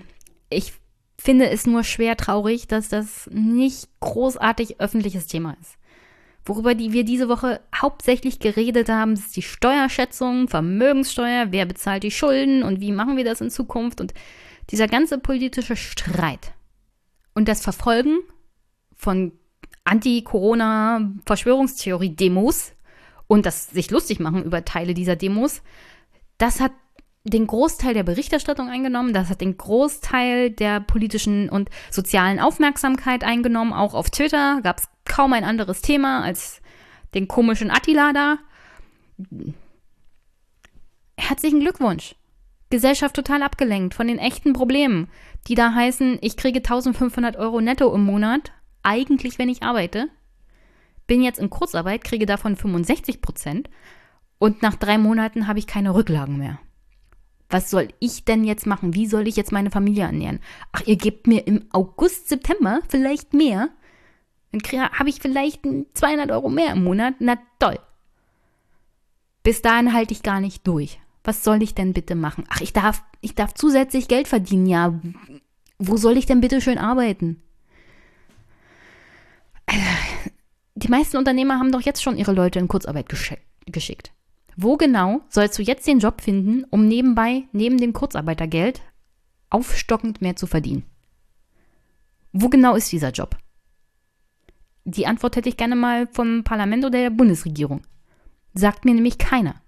Es ist sehr unwahrscheinlich, dass jemand, der jetzt in Kurzarbeit ist, zusätzlich jetzt einen Job findet, in dem er bis zu 100 Prozent seines Kurzarbeitergeldes dazu verdienen kann. Es ist sehr unwahrscheinlich, dass jemand so einen Job jetzt in der aktuellen Lage überhaupt finden kann. Aber danke für das Signal. Ist natürlich ein tolles Signal von der Politik, dass sie gesagt haben, also wenn ihr einen Job findet, dann müsst ihr euch keine Sorgen machen, ihr könnt ruhig dazu verdienen. Tolles Signal. Dankeschön. Und während 40 Prozent derjenigen, die in Kurzarbeitergeld sind, nicht wissen, wie sie nach drei Monaten zurechtkommen sollen, ist natürlich noch diese problematische Entwicklung der Ungleichheit in Deutschland schon vor Ausbruch der Pandemie. Ein riesiges Problem. Das wird sich jetzt natürlich fortsetzen. Denn zwar haben sich die Einkommen zuletzt nicht weiter auseinanderentwickelt, wie die Daten übrigens des DIW zeigen, also des Deutschen Instituts für Wirtschaftsforschung, die haben eine aktuelle Studie rausgegeben.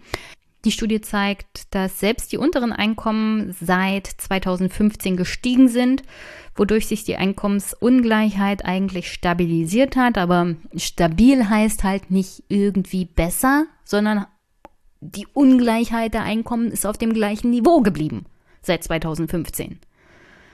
Aber neben dieser stabilisierten Einkommensungleichheit gibt es natürlich noch die Vermögensungleichheit. Und bei der gibt es eine extrem große Lücke, die vermute ich mal durch Corona nicht gerade kleiner werden wird. Den reichsten 10% der Deutschen gehören 56% des Vermögens, während die untere Hälfte der Bevölkerung gerade einmal auf 1,3% des gesamten Vermögens von Deutschland kommt. So groß ist die Vermögensungleichheit in kaum einem anderen Land der Eurozone.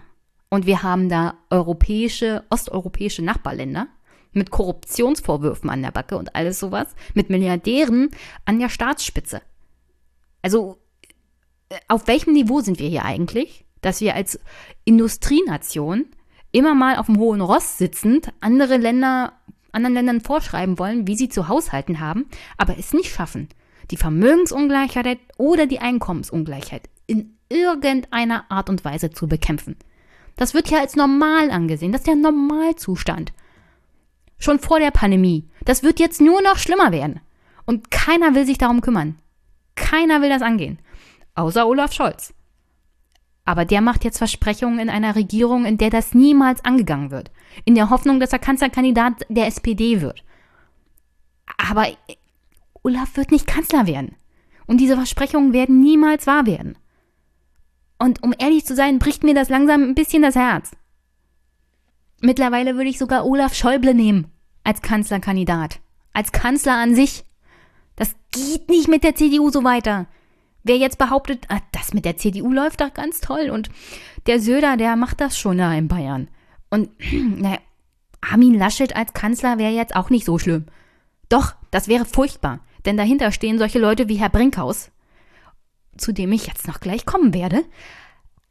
Aber diese Vermögens- und Einkommensungleichheit wird nicht angegangen werden unter diesen Leuten. Wenn man die CDU wählt, dann wählt man Verschärfung von Einkommens- und Vermögensungleichheit, von zunehmender gesellschaftlicher Ungleichheit. Und das wird definitiv eine Auswirkung und vor allem negative Auswirkungen auf den sozialen Zusammenhalt dieses Landes haben. Und das wird dazu führen, dass sich die politischen Ränder in diesem Land noch mehr verschärfen werden. Also alles das, was wir gerade erleben mit Konsolidierung der CDU unter Angela Merkel, das wird dann innerhalb der nächsten Jahre wieder vorbei sein. Und dann werden wir wieder verstärkte Ränder haben. Und dann ist vielleicht die AfD noch das geringste Problem, das wir haben werden. Und dabei wäre es eigentlich ziemlich einfach, mal tatsächlich Solidarität und gesellschaftlichen Zusammenhalt anzuwenden und entsprechend der Vermögen und Einkommen eine entsprechende Abgabe zu fordern. Ja, der DIW-Forscher Stefan Bach zum Beispiel regt eine einmalige Vermögensabgabe an. Die ist nicht irgendwie aus der Luft gegriffen, das gab es alles schon mal in der Geschichte der Bundesrepublik. Hans hat ja vorhin von Situationen wie nach dem Krieg erklärt. Ja, nach dem Krieg gab es übrigens eine Vermögensabgabe. Für die Reichsten der Bevölkerung über Jahre gestreckt musste das bezahlt werden, aber das ist natürlich zum Wohle der Gesellschaft gewesen, um die Lasten der Gesellschaft vor allem auf starke Schultern zu verteilen, damit die Schwachen in der Gesellschaft nicht übermäßig sich beteiligen müssen, weil der Staat im Kern dafür da ist, das Eigentum zu schützen. Ja, das ist eine Leistung, die erbringt der Staat gerade für diejenigen, die viel haben. Und dann müssen die, die viel haben, sich auch viel mehr am Staat und seinen Kosten beteiligen, weil das ist nur gerecht. Weil der Staat überhaupt nur dafür sorgen kann, dass jemand sein Eigentum hat, dass er es bewahren kann. Der Staat schützt diese Leute nämlich. durch die Gesetze, die er macht, die Regeln, die er macht, die Polizei, die er stellt, die Strafen, die er stellt. Also alles das, was reiche Menschen haben, ist nur möglich durch den Staat. Durch alle Teile dieser Gesellschaft. Und dann müssen sie sich natürlich mehr daran beteiligen in schlechten Zeiten. Herr Bach würde gerne, dass einmal festgestellt wird, wer wie viel leisten muss. Abbezahlt werden kann das übrigens von den Vermögenden über einen längeren Zeitraum.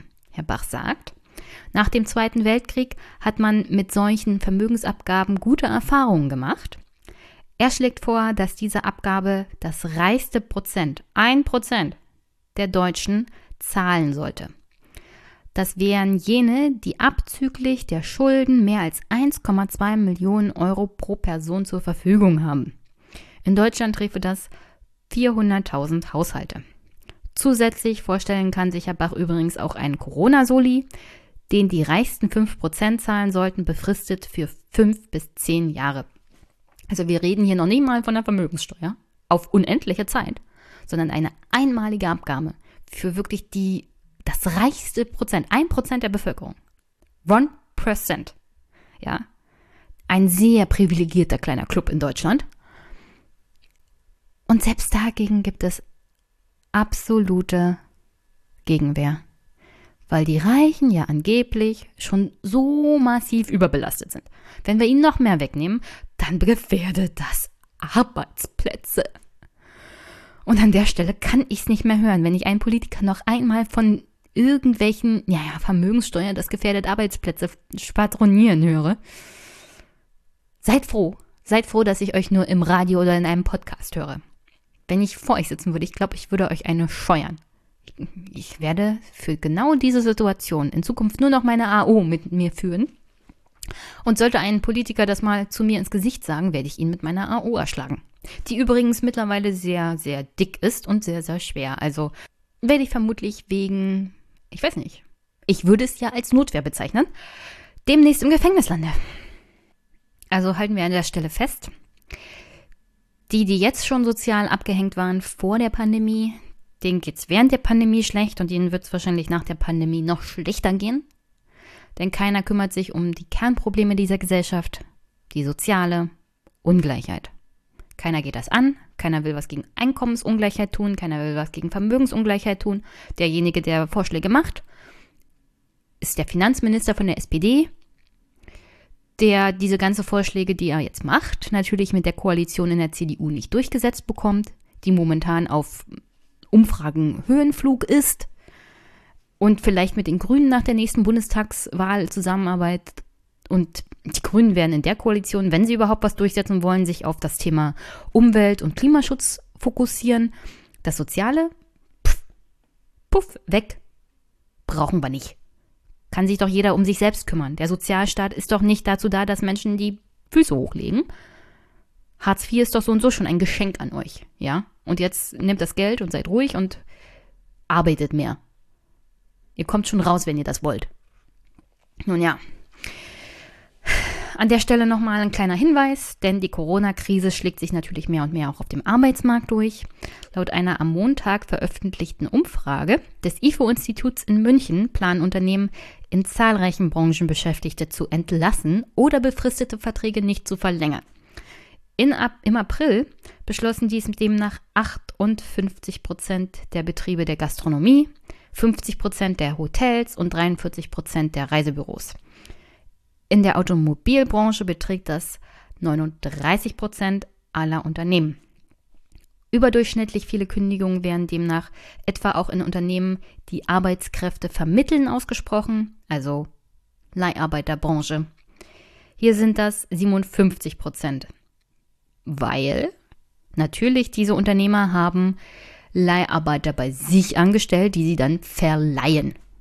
Die haben selber natürlich auch nur kurzfristige Arbeitsverträge oder befristete Arbeitsverträge und wir wollen diese Leute auch loswerden, weil die sind aktuell nur eine Belastung. Vermitteln können wir sie auch nicht. Also ihr habt ja hier Arbeitslosengeld oder Hartz IV. Viel Spaß, kommt zurück, wenn ihr keine Belastung mehr für unsere Betriebsbilanz seid. Und an der Stelle kommt mal eine Anfrage der Fraktion Bündnis 90 Die Grünen an die Bundesregierung zum Tragen. Die hatten nämlich mal angefragt, wie das dann so mit der Vermittlungsstatistik der Bundesagentur für Arbeit aussieht. Und naja, die Antwort der Bundesregierung müsste einen eigentlich ziemlich traurig machen oder depressiv, aber um ehrlich zu sein, an der Stelle hat mein Zynismus und meine absolute Abneigung gegen all das, was diese Gesellschaft momentan ist, doch mein ganzes Wesen übernommen. Und so kann ich euch das ziemlich einfach vorlesen. 2019 führte mehr als jede vierte Vermittlung der Bundesagentur für Arbeit Arbeitslose in Leiharbeit. In einigen Fällen werden diese Vermittlungen von der Bundesagentur in Arbeit sogar finanziell bezuschusst. Das heißt, die Bundesagentur bezahlt andere, damit Arbeitnehmer Leiharbeiter werden. Und an der Stelle muss ich nicht großartig ausführen, was Leiharbeit bedeutet. Das heißt vor allem schlechte Bezahlung, schlechte Absicherung, schlechte Berechenbarkeit, kurzfristige Jobs. Es ist einfach eine abstoßende Art und Weise, den Arbeitsmarkt zu beleben. Ja, und obwohl nur rund 886.000 Beschäftigte in Leiharbeit sind und das nur 2,3 Prozent aller Beschäftigten betrifft, entfielen im Jahr 2019 rund 30 Prozent der bei der Arbeitsagentur gemeldeten offenen Stellen auf die Leiharbeitsbranche. Das heißt, ein Drittel circa aller Jobs, die du überhaupt noch auf dem Arbeitsmarkt finden kannst, sind in Leiharbeit. Also du gehst zur Arbeitsagentur, willst einen neuen Job und die vermitteln dich weiter an eine Leiharbeitsfirma, wo du weniger Geld verdienen wirst, wo du nur befristet überhaupt beschäftigt wirst und wo du danach vielleicht irgendwie in Hartz IV schneller landest als irgendwo anders. Na, herzlichen Glückwunsch. Das ist also das Ergebnis der Reform von Hartz IV und Co. Das ist das Ergebnis von SPD, Regierung unter Schröder und dann natürlich auch unter der Regierung von Angela Merkel in den letzten zwölf Jahren. Das ist das Ergebnis. 30 Prozent aller offenen Stellen sind Leiharbeitsstellen. Das ist, warum Menschen jetzt völlig durchdrehen, unter anderem bei diesen Verschwörungstheorien-Demos, ist, glaube ich, auch damit zu erklären. Denn die wissen ganz genau, in ihrem tiefsten Innern, wenn diese Wirtschaft sich nicht wieder erholt, dann landen sie in diesem System von Leiharbeitsfirmen, von schlechter Bezahlung und das wird alles auch soziale, psychische Folgen für diese Menschen haben. Und da ist es einfacher zu sagen, ja, also das mit dem Coronavirus ist doch alles übertrieben, mach doch mal wieder bitte die Wirtschaft auf, weil die Zukunft, die mich sonst erwartet, macht mir Angst, weil ich ganz genau weiß, das ist absolut abartig. Du befindest dich dann nämlich in einem Hamsterrad. Da wirst du vermittelt von Leiharbeit zu Leiharbeit. Und das ist nichts Langfristiges. Und das, ich lese mal vor. Die Vermittlung in Leiharbeit ist auch unter dem Kriterium der Nachhaltigkeit, Beendigung von Arbeitslosigkeit kritisch zu betrachten. Besonders brisant, Leiharbeitsverhältnisse sind oft nur von kurzer Dauer. Im ersten Halbjahr 2019 endete beinahe die Hälfte, 46 Prozent, aller rund 694.000 beendeten Arbeitsverhältnisse in Leiharbeit innerhalb der ersten drei Monate. Also, wenn sie überhaupt drei Monate dauerten, ist das schon ziemlich lang. Drei von vier Anstellungen bestanden weniger als ein Jahr. Außerdem geht aus der Bundesagentur für Arbeitsstatistik hervor, dass ein erheblicher Teil der Arbeitnehmer nach dem Ende der Beschäftigung in Leiharbeit erneut eine Anstellung als Leiharbeiter aufnimmt und nicht in ein reguläres Beschäftigungsverhältnis wechselt. Nach 30 Tagen sind knapp 20 Prozent der vorherigen Leiharbeitnehmer erneut in Leiharbeit tätig. Und auch die aktuelle Corona-Krise trifft Beschäftigte in Leiharbeit hart. Laut Bundesagentur für Arbeit wurden in April 2020 rund 30 Prozent mehr vormals in Leiharbeit Beschäftigte arbeitslos als im Vorjahresmonat. Bei den Neuzugängen in Arbeitslosigkeit belegt die Arbeitnehmerüberlassung somit den vierthöchsten Rang unter den Wirtschaftszweigen. Also, ich übersetze mal kurz. Beschäftigte in Leiharbeit werden für den Rest ihrer Arbeitstätigkeit sehr, sehr wahrscheinlich Leiharbeiter bleiben.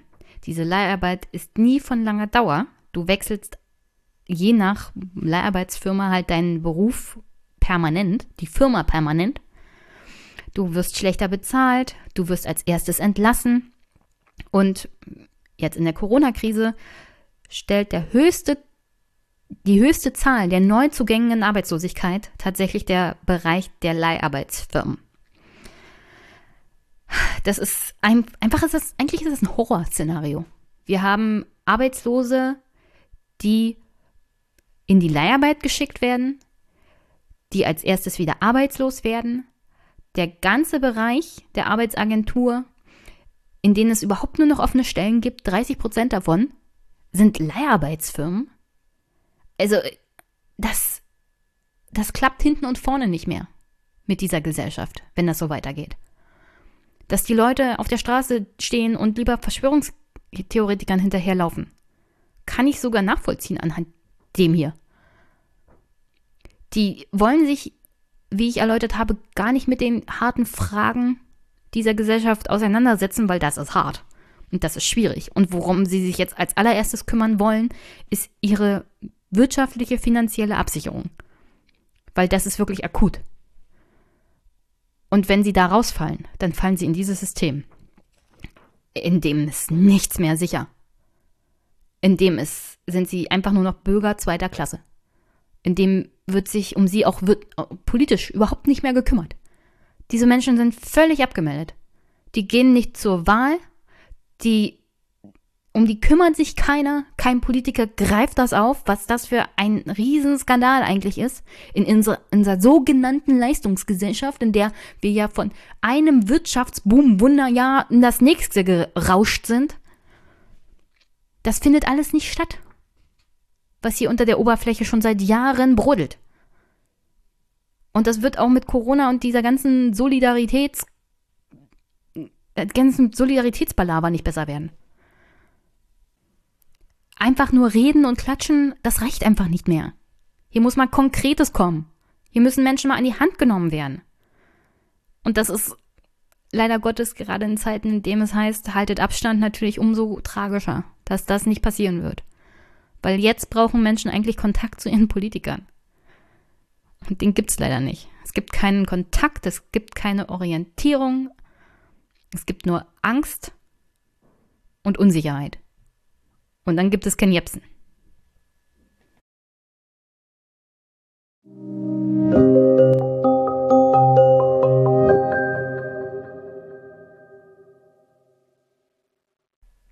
Zum Glück komme ich hier im zweiten Teil ein bisschen mehr mit Audio zurecht. Eine kleine Erinnerung, wir hatten diese Woche die Veröffentlichung der Steuerschätzung der Bundesregierung, die uns da sagt, wie viel Einnahmen hat eigentlich der Staat aus der Steuer dieses Jahr oder wie viel erwartet er dieses Jahr, weil das Jahr ist ja noch nicht rum. Und für 2020 sieht es düster aus. Warum? Zur kleinen Erinnerung. Das Aufkommen einzelner Steuern im Großen und Ganzen, also das, was in den großen Steuertopf kommt, der größte Teil davon ist Lohnsteuer. 26,7 Prozent macht das des gesamten Steueraufkommens aus. Und der zweite große Topf ist die Umsatzsteuer, 23,8 Prozent. Also die Hälfte des gesamten Steueraufkommens der Bundesrepublik Deutschland kommt aus der Lohnsteuer und aus der Umsatzsteuer. Zur Lohnsteuer kann man sagen, wenn jetzt 10,1 Millionen Leute in Kurzarbeit sind, nun ja, Kurzarbeitergeld ist eine Lohnersatzleistung. Die ist steuerfrei. Das heißt, alles das, was gerade an Kurzarbeitergeld gezahlt wird, unterliegt nicht der Lohnsteuer. Da schrumpft schon mal ein großer Batzen an Steueraufkommen weg. Und Umsatzsteuer wird generiert, wenn die Leute konsumieren. Und ratet mal, gerade in der Krise, und das belegen auch die Zahlen, ist der Konsum ein winzig kleines bisschen eingebrochen. Denn Umsatzsteuer bezahlst du natürlich auf so gut wie alles, sogar auf Urlaubsreisen. Und auch die sind ja jetzt weggefallen. Und abgesehen von den kleinen Panikkäufen und dem Anhamstern von Toilettenpapier, haben die Leute doch eher auf ihren Geldbeutel geachtet, vor allem nachdem sie in Kurzarbeit gegangen sind. Damit sind 50 Prozent des Steueraufkommens der Bundesrepublik Deutschland einfach mal eingebrochen. Übrigens, kleiner Service hier für alle Hörerinnen und Hörer. Das Kurzarbeitergeld ist nicht nur eine Lohnersatzleistung, die steuerfrei ist, sie unterliegt auch dem Progressionsvorbehalt und erhöht somit den Steuersatz für das zu versteuernde Einkommen. Heißt so viel wie alles das, was ihr einnehmen werdet, auch im Laufe des Jahres, was über die Freigrenze von so 16.000 noch was kommt, wenn ihr in einem Haushalt lebt, in dem ihr verheiratet seid mit einer Person. Oder wenn ihr allein lebt, halt 8000 noch was. Wenn ihr da drüber kommt und ihr habt noch Einkommen, das zu versteuern ist, neben eurem Kurzarbeitergeld, das natürlich steuerfrei ist, dann ist der Steuersatz, den ihr für dieses Einkommen zahlt, höher als sonst. Service von der Bundesregierung. Viel Spaß dabei. Und entschuldigt, ich, ich ertrage das einfach nicht mehr.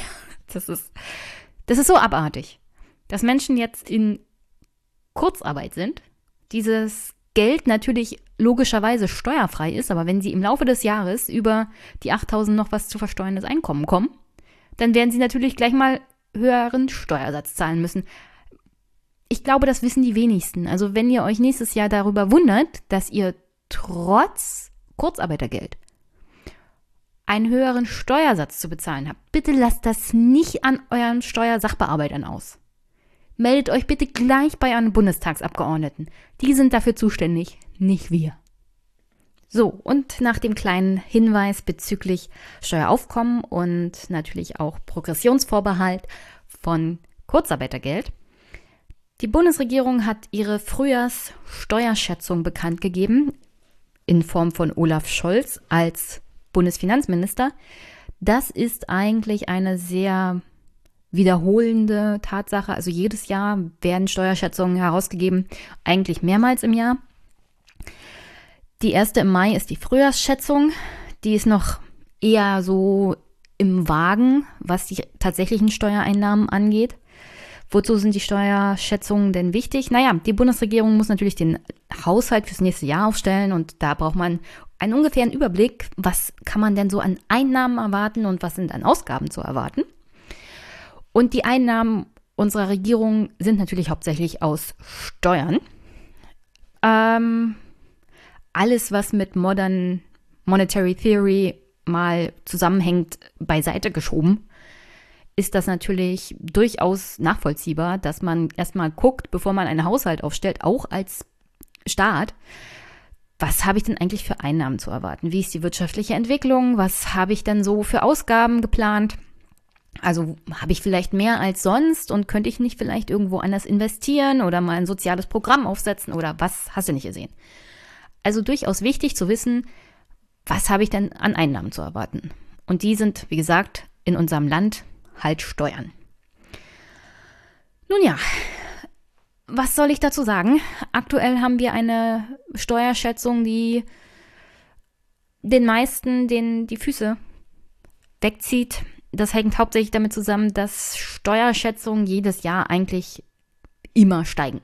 Ja, also es ist unwahrscheinlich, dass Steuern sinken. Es sei denn, wir haben eine massive Wirtschaftskrise. Also ich glaube, das letzte Mal, dass es tatsächlich eine geringere Steuerschätzung als im Vorjahr gab, war um das Jahr 2008 mit der Finanzkrise. Und selbst danach ging die Steuerschätzung jedes Jahr höher. Das hängt hauptsächlich auch damit zusammen, dass selbst wenn die Wirtschaft nicht großartig wächst, sondern nur stagniert, natürlich über die Inflation trotzdem jedes Mal, jedes Jahr mehr Geld im Umlauf theoretisch sind und damit auch mehr Steuern generiert werden können. Das heißt, ein Jahr ohne höhere Steuerschätzungseinnahmen ist sehr unwahrscheinlich.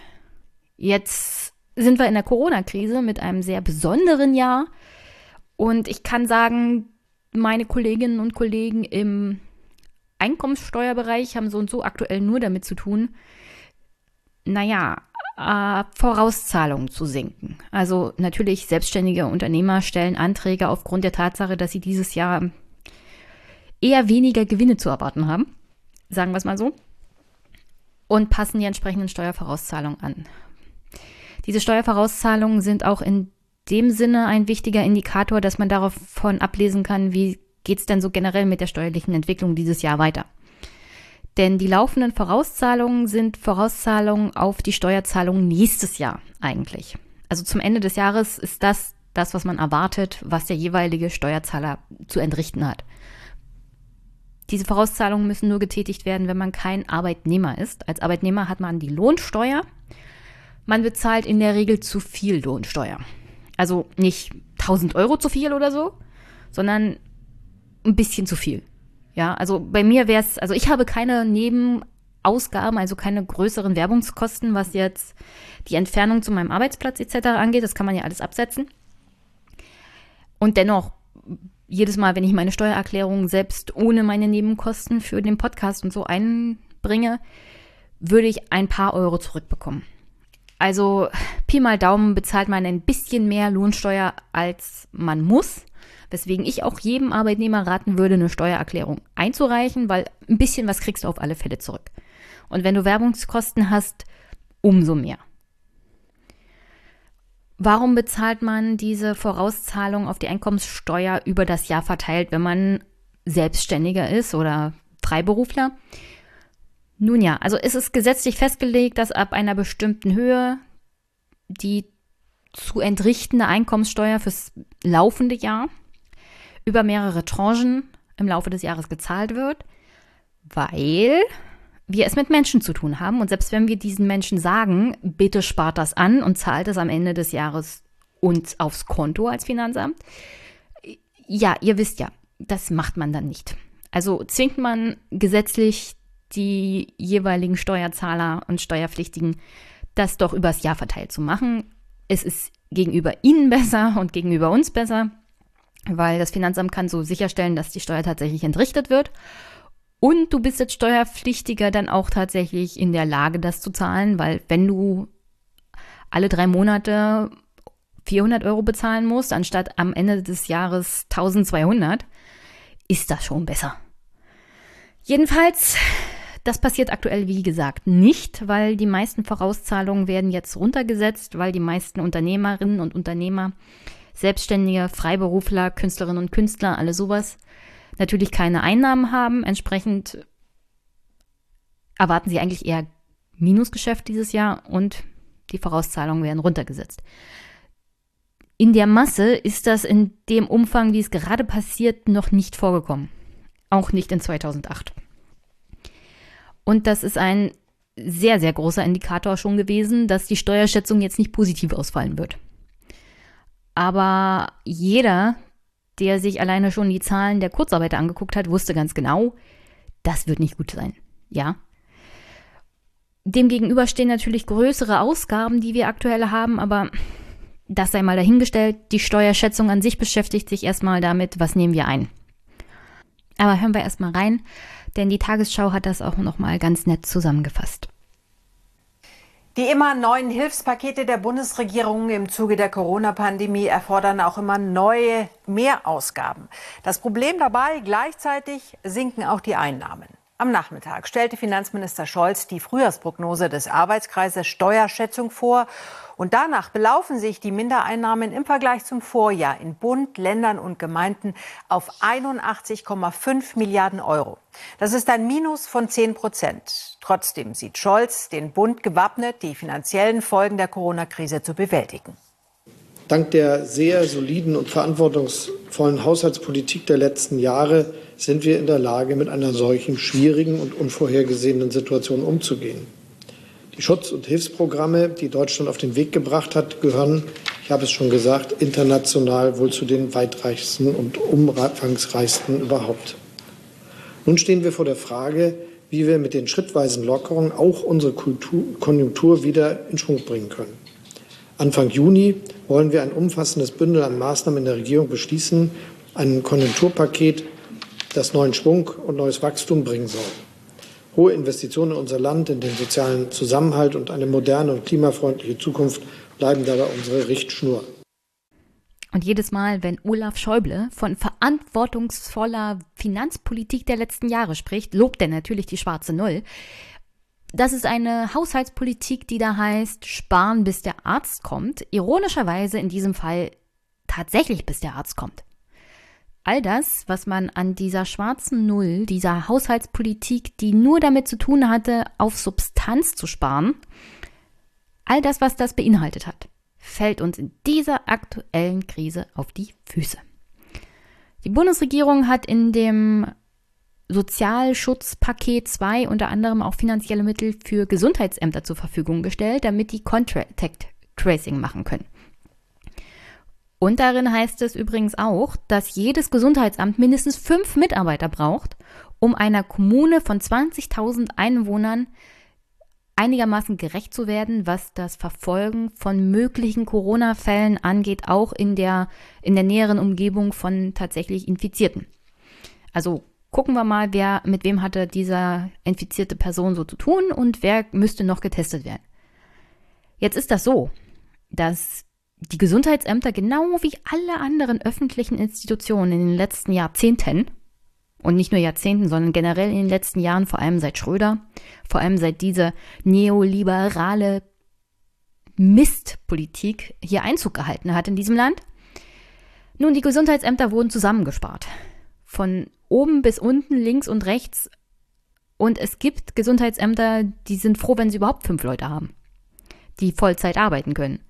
Und für die Leute, wenn da einer ausfällt, weil diese Ämter sind von den gleichen Krankheiten betroffen, die alle öffentlichen Dienste haben, überaltert, unterbezahlt, überfordert. Und wenn diese Gesundheitsämter jetzt äh, einen Ausfall haben, weil eine ältere Mitarbeiterin es nicht mehr schafft, auf Arbeit zu kommen, weil sie muss ja nicht zwangsweise Corona kriegen, sondern vielleicht ist sie einfach überarbeitet oder sie wird krank, ist etwas, was im öffentlichen Dienst öfters mal vorkommt, wenn du eine Alterszahl hast, die um die 50 ist. Nun ja, dann könnt ihr euch vorstellen, dass diese Arbeit in den Gesundheitsämtern grundsätzlich schon während der Sturm- und Drangphase von Corona nicht besonders funktioniert hat. Jetzt, wenn es besser wird und keiner mehr so genau hinguckt, wird es nicht unbedingt besser laufen. Es ist schön, dass die Bundesregierung finanzielle Mittel zur Verfügung gestellt hat. Um die 50 Millionen. Das ist sehr lobenswert. Grundsätzlich wäre es jetzt aber angebracht, strukturell da einzugehen.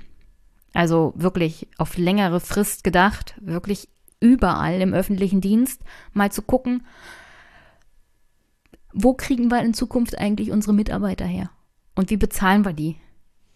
Aber ob das passiert? Ah, angesichts der Steuerschätzung denke ich eher mal, das, was Olaf Scholz hier verkündet hat, ein weiteres Konjunkturpaket wird nicht so einfach kommen. Denn,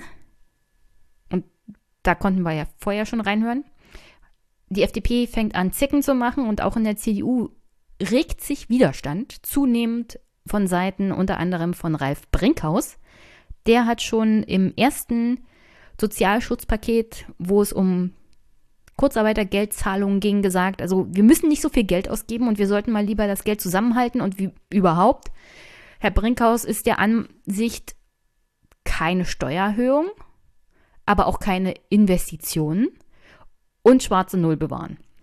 Also ich weiß nicht ganz genau, was Herr Brinkhaus wirtschaftliche und finanzpolitische Ansicht hier ist, aber alles das zusammen habe ich noch nicht gehört, um ehrlich zu sein. Also er ist sogar gegen Steuersenkung der Mehrwertsteuer. Und das ist also total atypisch für einen CDU-Abgeordneten. Also eine dieser Sachen, die CDUler so gerne fordern, sind natürlich Umsatzsteuersenkungen. Es ist vor allem in der breiten Bevölkerung ja auch sehr beliebt. Und das, was ich zuletzt gehört habe aus der Fraktion, wollten sie ja unbedingt auch die Unternehmenssteuer senken, also Körperschaftssteuer. Da weiß ich jetzt noch nicht, was die Haltung von Herrn Brinkhaus zu dem Thema ist. Aber wenn er natürlich für Senkungen der Unternehmenssteuer sind, ist, würde sich das ein wenig mehr aufklären. Weiß ich aber leider noch nicht. Er verwirrt mich momentan mit seinen finanzpolitischen und ökonomischen Forderungen ein bisschen, weil, wie gesagt, sowohl gegen Steuererhöhungen zu sein, was ja grundsätzlich auch typisch CDU ist, gleichzeitig aber gegen Investitionsprogramme. Und für die schwarze Null, die wir eigentlich gerade beerdigt haben, aus gutem Grund, wie selbst einige der neoliberalsten Top-Ökonomen sagen. Also Herr Hüter zum Beispiel ist ein totaler Fan davon, dass wir die schwarze Null jetzt über den Jordan gejagt haben. Mit den Corona-Hilfspaketen. Selbst der findet das toll. Deswegen ist die Haltung von Herrn Brinkhaus bei diesem ganzen Thema echt verwirrend. Für gewöhnlich ist ein CDU-Politiker ja großer Freund von Investitionsprogrammen, von Steuersenkungen. Aber er ist so, glaube ich, der absolute Verteidiger dieser schwarzen Null, die momentan, ich glaube, der Wirtschaft das Genick brechen würde. Um das so generell nochmal auf einen grünen Punkt zu bringen. Momentan haben wir die Grundrente in erster Lesung im Bundestag. Dazu sagt Herr Brinkhaus auch gleich noch was in seinem Interview. Die Grundrente hat nichts mit Corona zu tun, kostet eine Milliarde, ist praktisch aus der Portokasse zu bezahlen. Und wie die CDU sich da anstellt, unter anderem unter Führung von Herrn Brinkhaus, ist absolut skandalös, wenn wir uns vor Augen führen, dass diesen Monat schon wieder ein Bericht kam, dass die Altersarmut nochmal steigen wird. Also wir laufen hier offenen Auges in eine riesige Katastrophe, was Altersarmut angeht. Und das kümmert sich momentan keiner, weil wir müssen die Wirtschaft retten. Und Grundrente ist ja nicht gegenfinanziert. Obwohl wir gerade vor vier Wochen alleine für die Rettung von Unternehmen 156 Milliarden Euro Neuverschuldung aufgenommen haben. Ich sage nicht, dass wir uns verschulden müssen für die Grundrente. Aber ich bin mir ziemlich sicher, dass eine Milliarde ziemlich leicht aufzutreiben ist, wenn wir zum Beispiel ein bisschen am Spitzensteuersatz drehen. Oder so generell mal eine Steuerreform machen. Also wenn die belastet werden, die viel haben in dieser Gesellschaft, und ich finde, das ist eine durchaus angebrachte Diskussion in der aktuellen Lage, weil momentan die am meisten unter Corona und den wirtschaftlichen Folgen leiden, die schon immer am wenigsten hatten in dieser Gesellschaft. Die angemessen zu besteuern, die proportional zu ihren Einkommen und Vermögen nicht angemessen Steuern bezahlen, ist eine durchaus angemessene Forderung einer Partei oder eines Politikers. Und solche einzelnen Forderungen wie Vermögensabgaben oder Corona-Soli, wie Herr Bach zum Beispiel vom DIW, das ist alles sehr nett. Und ich wäre auch dafür. Aber grundsätzlich, jetzt oder nie, eine vernünftige Steuerreform, die das Steueraufkommen wieder vom Kopf auf die Füße stellt, diejenigen, die hohes Einkommen haben und vielleicht auch Vermögen, ein bisschen mehr rannimmt und das natürlich auch breiter verteilt, einen höheren Spitzensteuersatz, alles das, was wir unter anderem unter Helmut Kohl hatten, ist jetzt würde ich mal sagen, kein Kommunismus, weil was unter Kohl ging, könnte jetzt auch wieder gehen. Es wird keinen irgendwie in die Armut treiben. Und es würde einige Steuerlöcher stopfen. Das sollte eigentlich den einen oder anderen CDU-Finanzpolitiker beruhigen. Diese Leute werden übrigens auch nicht aus Deutschland wegrennen, ja. Die werden nicht ihre Häuschen nehmen und sich irgendwie mit diesen Häuschen in die Schweiz absetzen. Das ist sehr unwahrscheinlich. Es gibt auch Untersuchungen, dass deutsche Manager nicht einfach so davonrennen in die USA oder andere Steueroasen und da ihr Geld verdienen. Weil so gefragt sind deutsche Manager dann doch nicht. Die bleiben alle hier. Ja. Und vor allem in einer Wirtschaftskrise, in dem du das Vertrauen hast in den deutschen Staat und der ist doch schon ziemlich vertrauenswürdig, wenn man sich das im Großen und Ganzen mal anguckt, dann rennst du hier nicht weg. Und dann kannst du auch eine vernünftige Steuerreform machen. Und dann kannst du auch Steueraufkommen in den höheren Einkommensschichten breiter verteilt entsprechend durchbringen. Das ist jetzt alles kein Hexenwerk. Und das ist auch kein Kommunismus, ja. Das kann man jetzt ruhig mal angehen. Das kann man übrigens auch als Union machen, wenn man irgendwie von sich behaupten will, sozialpolitisch agieren zu wollen ein bisschen Gerechtigkeit, ein bisschen Leistungsgesellschaft, das wäre alles machbar und das wäre auch kommunizierbar, wenn man sich nur vernünftig anstellt. Und dann ist aus den 40 Prozent Angela Merkel hm, vielleicht 45 Prozent unter, was weiß ich, Jens Spahn. Wird aber natürlich nicht kommen, weil, ich weiß nicht, die CDU-Männer, die irgendwas zu sagen haben, sind irgendwie alle Anhänger dieser neoliberalen Quarkmist-Scheiße die nichts mit der Realität zu tun hat. Vielleicht sind sie einfach nur zu weit weg von der normalen Bevölkerung.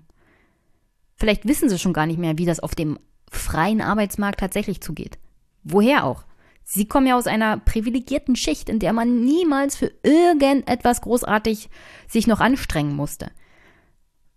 Alleine wenn man sich ganze Politikerfamilien anguckt, die in Bundestagen, Europaparlament und Landtagen sitzen, da fragt man sich, wissen die überhaupt noch, wie normale Arbeitnehmer hier in diesem Land agieren müssen?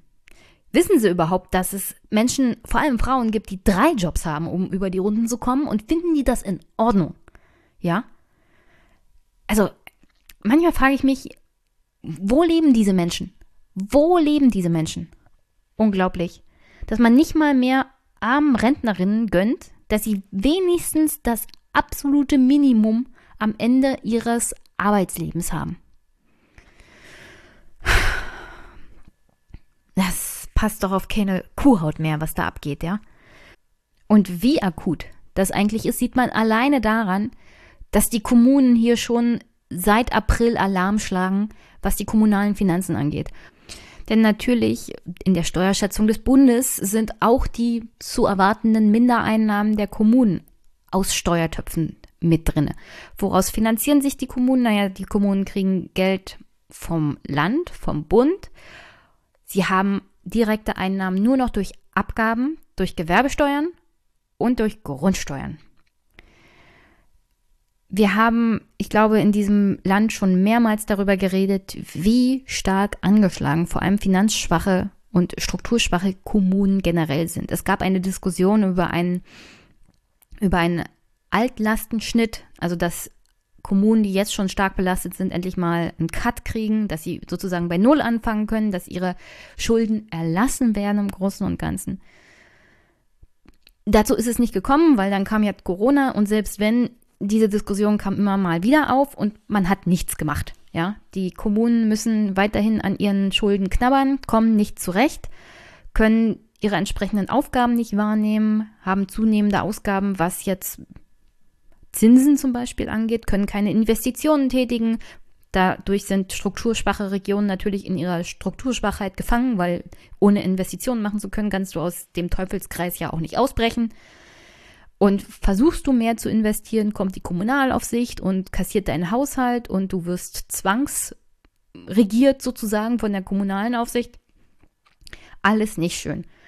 So, jetzt unter Corona gehen die meisten Kommunen davon aus, dass im Großen und Ganzen man eine, einen Einnahmeausfall in der Größenordnung von 11,5 bis zu 60 Milliarden aller Kommunen haben wird. Das ist, ja, da kannst du eigentlich die Kommune auch zumachen in einigen Fällen, weil die können dann gar nichts mehr bezahlen. Weder ihr Personal noch die sozialen Aufwendungen, die sie jetzt übrigens zusätzlich zu leisten haben. Denn Kommunen ein großer Teil der Ausgaben, die die Kommune hat, ist vor allem für Soziales. Es wird ja immer behauptet, Kommunen, denen es schlecht geht, die haushalten halt nicht entsprechend, die geben nicht vernünftig ihr Geld aus, die haben zu hohe Personal- und Sachkosten. Tatsächlich ist vor allem im Bereich Soziales mindestens zweiter oder dritter Platz der Ausgaben von Kommunen. Aktuell ist es Platz eins die Sozialausgaben, die eine Kommune zu tätigen hat, ist tatsächlich unter Corona jetzt äh, der Ausgabenposten, der am größten ist. Was fällt denn da so alles drunter? Was sind denn das für Leistungen? Nun ja, die sind auch gesetzlich festgeschrieben, weil die Kommunen diese sogenannten kommunalen Sozialausgaben laut Gesetzbuch, laut Sozialgesetzbuch 2 und 4 und 12 machen muss. Das sind Ausgaben zur Grundsicherung, zur Jugendhilfe und Sozialhilfe. Das beinhaltet unter anderem Geldleistungen für Unterkunft, aber natürlich auch Jugendarbeit, Sozialarbeit, Förderung in der Familie, Kita, Hilfen zur Erziehung, Lebensunterhalt, Grundsicherung im Alter, Gesundheit, Eingliederung Behinderter, Pflege, Lebenslagen und Asyl. Das heißt, der Staat garantiert Menschen in sozialer Not bestimmte Grundausgaben, ja, also zum Beispiel eine Wohnung. Aber wer trägt diese Kosten? Na, die Kommune, in der der Mensch wohnt, der diese Sozialleistungen beansprucht. Die Kommune kann sich dagegen natürlich nicht wehren und das wäre auch ein bisschen fies zu sagen, mm, wir wollen, dass du weggehst, weil wir können uns das nicht leisten. Und gerade da, wo sozial schwächere Kommunen sind, gerade da sind hauptsächlich viele Hartz-IV-Empfänger, weil erstmal hast du weniger Jobs, weil sozial schwach. Gleichzeitig ist die Kommune finanziell angeschlagen, weil sie nicht besonders viele Gewerbesteuereinnahmen hat und sie ist angeschlagen, weil sie sehr hohe Sozialausgaben hat. Und in der Regel ist sie völlig überschuldet und kann eigentlich keine Investitionen mehr machen. Also alle Ausgaben sind praktisch gebunden. Die Kommune kann sich nicht großartig bewegen. Und aktuell, aufgrund der Tatsache, dass Kurzarbeitergeld beansprucht wird, dass viele Menschen natürlich auch aufstocken, was Kosten der Unterbringung angeht, dann die laufenden Kita-Kosten, weil, ja klar, die Kitas sind nicht aufgewesen, aber du musst ja deine Mitarbeiterinnen und Mitarbeiter trotzdem noch bezahlen. Dann hast du die Sachkosten für die Kitas, weil das Gebäude gehört in der Regel der Kommune. Also du hast trotzdem laufende Kosten, aber gleichzeitig keine Einnahmen. Also wer übernimmt die, Ein die Einnahmenseite? Also hilft dir der Staat aus? Momentan fließt kein Geld von Bund oder Land. Also stehst du als Kommune da, vor allem als finanzschwache Kommune und denkst dir, so, an welchem Baum soll ich mich jetzt aufhängen? Und deswegen ist es eigentlich ganz wichtig gewesen, dass Olaf Scholz jetzt diese Woche einen Vorschlag gemacht hat, was die Hilfe gerade für finanziell schwache Kommunen angeht. Und da hören wir jetzt mal rein, was uns die Tagesschau da für eine Zusammenfassung gemacht hat, denn auf der einen Seite wird zusammengefasst, was Olaf Scholz vorgeschlagen hat und auf der anderen Seite, wie denn so die Reaktionen waren. Und puh, wir sind hier bald bei zwei Stunden und mein Zynismus erreicht neue Höhen. Dann hört mal genau zu, was die Bayern dazu sagen. Bundesfinanzminister Scholz hat einen Plan mit Milliardenhilfen für die Kommunen vorgestellt. Vorgesehen ist, dass Bund und Länder dafür zusammen 57 Milliarden Euro aufbringen. Knapp 12 Milliarden davon sollen die Ausfälle bei der Gewerbesteuer durch die Corona-Beschränkungen ausgleichen. Mit dem weitaus größten Teil des Geldes sollen aber die Altschulden von Kommunen getilgt werden. Dagegen gibt es beim Koalitionspartner Union Vorbehalte. Ein Prosit auf die wiedergewonnene Freiheit. Die Kundschaft ist wieder da. Die Lockerungen helfen vielen Gastwirten und Händlern, das Geschäft wieder anzukurbeln. Doch nicht jede Firma wird die Krise überstehen. Viele Kommunen rechnen mit Steuerausfällen durch wegbrechende Gewerbesteuereinnahmen. Da, wo die Kassen ohnehin schon klamm sind, ist es besonders bitter. Der Bundesfinanzminister will helfen mit einem Schutzschirm. Wir müssen das Altschuldenproblem lösen, indem der Bund und die Länder, in denen unsere städtischen Gemeinden liegen, diese Gemeinden entlasten. Und wir müssen dafür sorgen, dass die Einnahmeausfälle, die in diesem Jahr entstehen, nicht dazu führen, dass Investitionen zurückgefahren werden, dass Aufgaben nicht bewältigt werden können. In einem internen Konzeptpapier plant der Finanzminister Ausgaben von bis zu 57 Milliarden Euro ein. Für Gewerbesteuerausfälle durch die Corona-Krise sind 11,8 Milliarden Euro vorgesehen. Für die Ablösung von Altschulden 45 Milliarden Euro. Bund und Länder sollen sich jeweils die Kosten teilen. Das SPD-regierte Rheinland-Pfalz ist dafür, das CSU-regierte Bayern dagegen. Wir haben unsere Kommunen entschuldet in den letzten Jahren. Niemand behandelt seine Kommunen so gut wie der Freistaat Bayern. Wir haben kommunalen Finanzausgleich auf Rekordniveau. Und ich bin jetzt nicht bereit, mit bayerischem Geld Kommunen in anderen Bundesländern zu entschulden. Das ist wirklich ein wenig durchdachter Plan, mit uns nicht besprochen. Ich finde das einen sehr ungewöhnlichen Vorgang. Auch der Koalitionspartner im Bund, die Union, ist vom Vorstoß des Finanzministers nicht begeistert. Das sei ebenfalls nicht abgesprochen und nicht bezahlbar. Wir wollen ein milliardenschweres Konjunkturprogramm auflegen. Wir brauchen weitere Überbrückungshilfen in dieser Corona-Krise und die Herausforderung Europa steht äh, beim Bund äh, vor der Haustür. Alles dieses muss geschultert werden. Und äh, bei aller Problematik in den Kommunen, die Finanzverantwortung für die Kommunen haben die Länder und nicht der Bund. Die Städte und Gemeinden dagegen können den Schutzschirm kaum erwarten. Der Rettungsschirm ist eine Forderung des Deutschen Städte- und Gemeindebundes und wäre ein Befreiungsschlag für Städte und Gemeinden, für ihre Haushalte und insbesondere für die notwendigen Investitionen. Die Hürden für die Umsetzung sind jedoch hoch. Für die Bundeshilfen bräuchte es eine Verfassungsänderung, eine Zweidrittelmehrheit im Bundestag und die Zustimmung der Länder. Diese schon ältere Forderung von Olaf Scholz und der SPD jetzt endlich mal die Altschulden der Kommunen zu streichen, damit die wieder vernünftig wirtschaften können, jetzt zu bringen, vielleicht überrascht das den einen oder anderen, aber tatsächlich ist das eine Forderung, die schon länger im Raum stand.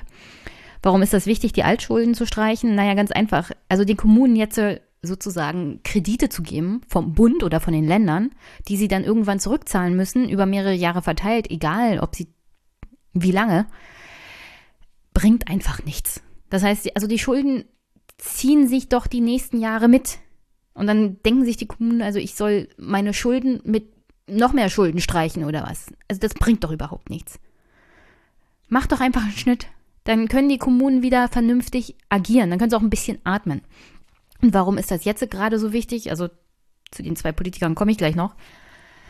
Ganz einfach wenn wir schon seit Jahren davon reden, dass wir einen riesigen Investitionsstau haben, wenn wir schimpfen, dass die Kommunen ja nichts machen, weil, ach, die böse Bürokratie ja im Weg steht, wie wir es ja öfters mal hören von Union und FDP.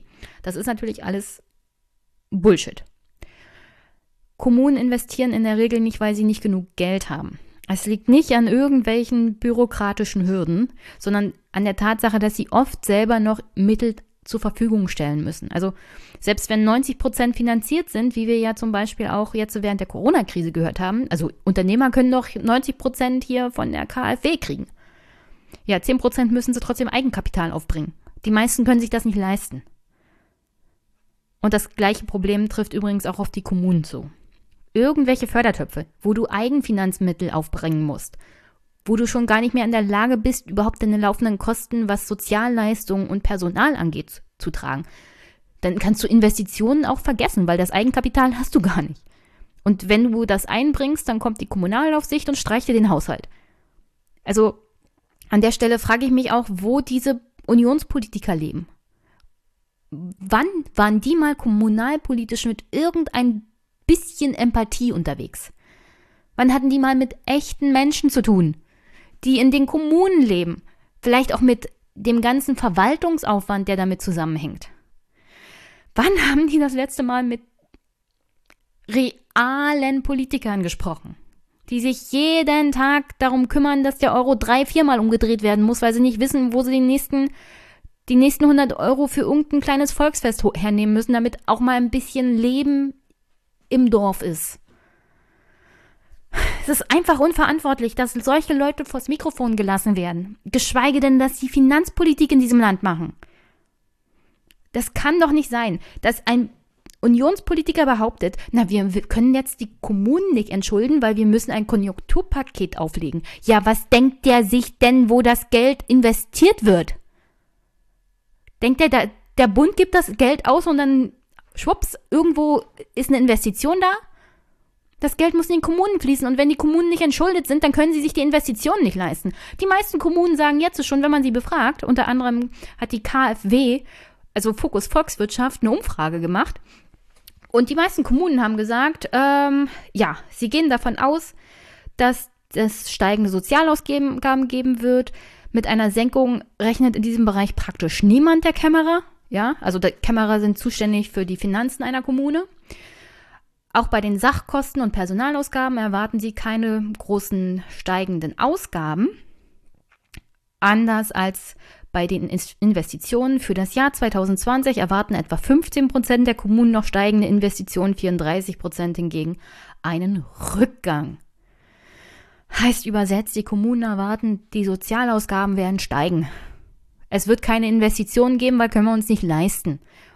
Und die Kosten für Sache und Personal werden einfach mal stagnieren. Und ich kann jetzt schon das Gejammer hören von der FDP und der Union, ja, die Kommunen sparen halt nicht vernünftig und haushalten nicht vernünftig. Ja, also, bitteschön. Irgendwo muss das Geld herkommen, um die ganzen Kurzarbeiter auch noch finanziell aufzustocken. Und wenn das Land das Geld nicht hergibt, weil viele Länder haben das, haben das finanziell nicht und der Bund sich nicht bewegt und die Kommunen finanziell am Ende sind, dann hilft das schönste Konjunkturpaket nicht, weil die Kommunen werden das Geld abrufen müssen. Und wenn sie Eigeninvestitionen machen müssen, dann werden sie das nicht tun. Jeder, der jetzt sagt, also keine Entschuldung der Kommunen, weil die haben halt nicht genug ge gewirtschaftet und die haben nicht vernünftig gehaushaltet. Und, und vor allem kein bayerisches Geld für arme Kommunen. Ja, wo lebt denn der Mann, bitteschön, der CSU? Bayerisches Geld? Ja, schön. Bayern kann gerne aus, dem, aus der Bundesrepublik austreten. Sollen sie sich freikaufen, dann können sie sich verpissen und dann können sie ihr schönen Freistaat Bayern alleine machen. Das kann ja wohl nicht angehen. Dieser Egoismus der Bayern geht mir jetzt aber mal langsam auf die Nerven. Wie kann das angehen? Das ist unverantwortlich. Zu behaupten, das ist bayerisches Geld, kein bayerisches Geld für Kommunen, die nicht vernünftig gewirtschaftet haben. Ja, der bayerische Staat hat unendlich viel Geld in seine eigenen Kommunen geschossen, damit die finanziell auf, auf vernünftigen Füßen stehen. Abgesehen davon, dass das natürlich keine strukturschwachen Kommunen sind, weil der bayerische Staat dafür gesorgt hat, dass ihre Bundesminister immer jede Menge Geld nach Bayern gewirtschaftet haben. Bayerische Politiker agieren immer nur für Bayern. Wenn es jetzt darum geht, um Solidarität und Gemeinschaft, damit wir diese Krise auch gemeinsam meistern, da heißt es auf einmal kein Geld aus Bayern für andere. Ich möchte gerne in Zukunft keine bayerischen Minister in irgendeinem Amt mehr sehen, bis die gelernt haben, dass Steuergelder des Bundes Steuergelder für Gesamtdeutschland sind und nicht nur für Bayern. Sowas von unverantwortlich. Kann, also ich kann das auch nicht mehr erklären und ich kann das nicht mehr gutheißen und jedes Mal, wenn ich sowas höre, möchte ich am liebsten irgendwas schlagen. Vorzugsweise diesen CSU-Politiker. Oh Gott! Ist natürlich nicht richtig. Keinerlei Aufruf zu körperlicher Gewalt oder so, aber ich verstehe das nicht. Ich verstehe das wirklich nicht mehr. Wie man wie man auf diesem hohen Ross sitzen kann, fernab jeglicher Realität sein kann, wie man so arrogant sein kann. Aus einem strukturschwachen, ehemals strukturschwachen Bayern haben Bundesmittel überhaupt nur diesen starken Staat gemacht. Durch die Hilfe und Empathie anderer ist Bayern überhaupt nur das geworden, was es ist. Und jetzt, wenn es darum geht, anderen zu helfen, purer Egoismus und pure Überheblichkeit. Eigentlich müsstest du Bayern komplett enteignen, die wieder auf Null setzen, zurück zu dem Status, den sie, war, den sie hatten, vor dem Wirtschaftsboom, und das war nämlich Ackerland, meine lieben Freunde in Bayern. Reine Landwirtschaft, da haben, da haben sie eigentlich am Hungertuch genagt. So, also, diese Geschichtsvergessenheit auch der bayerischen Politiker ist fernab von Gut und Böse, um ehrlich zu sein.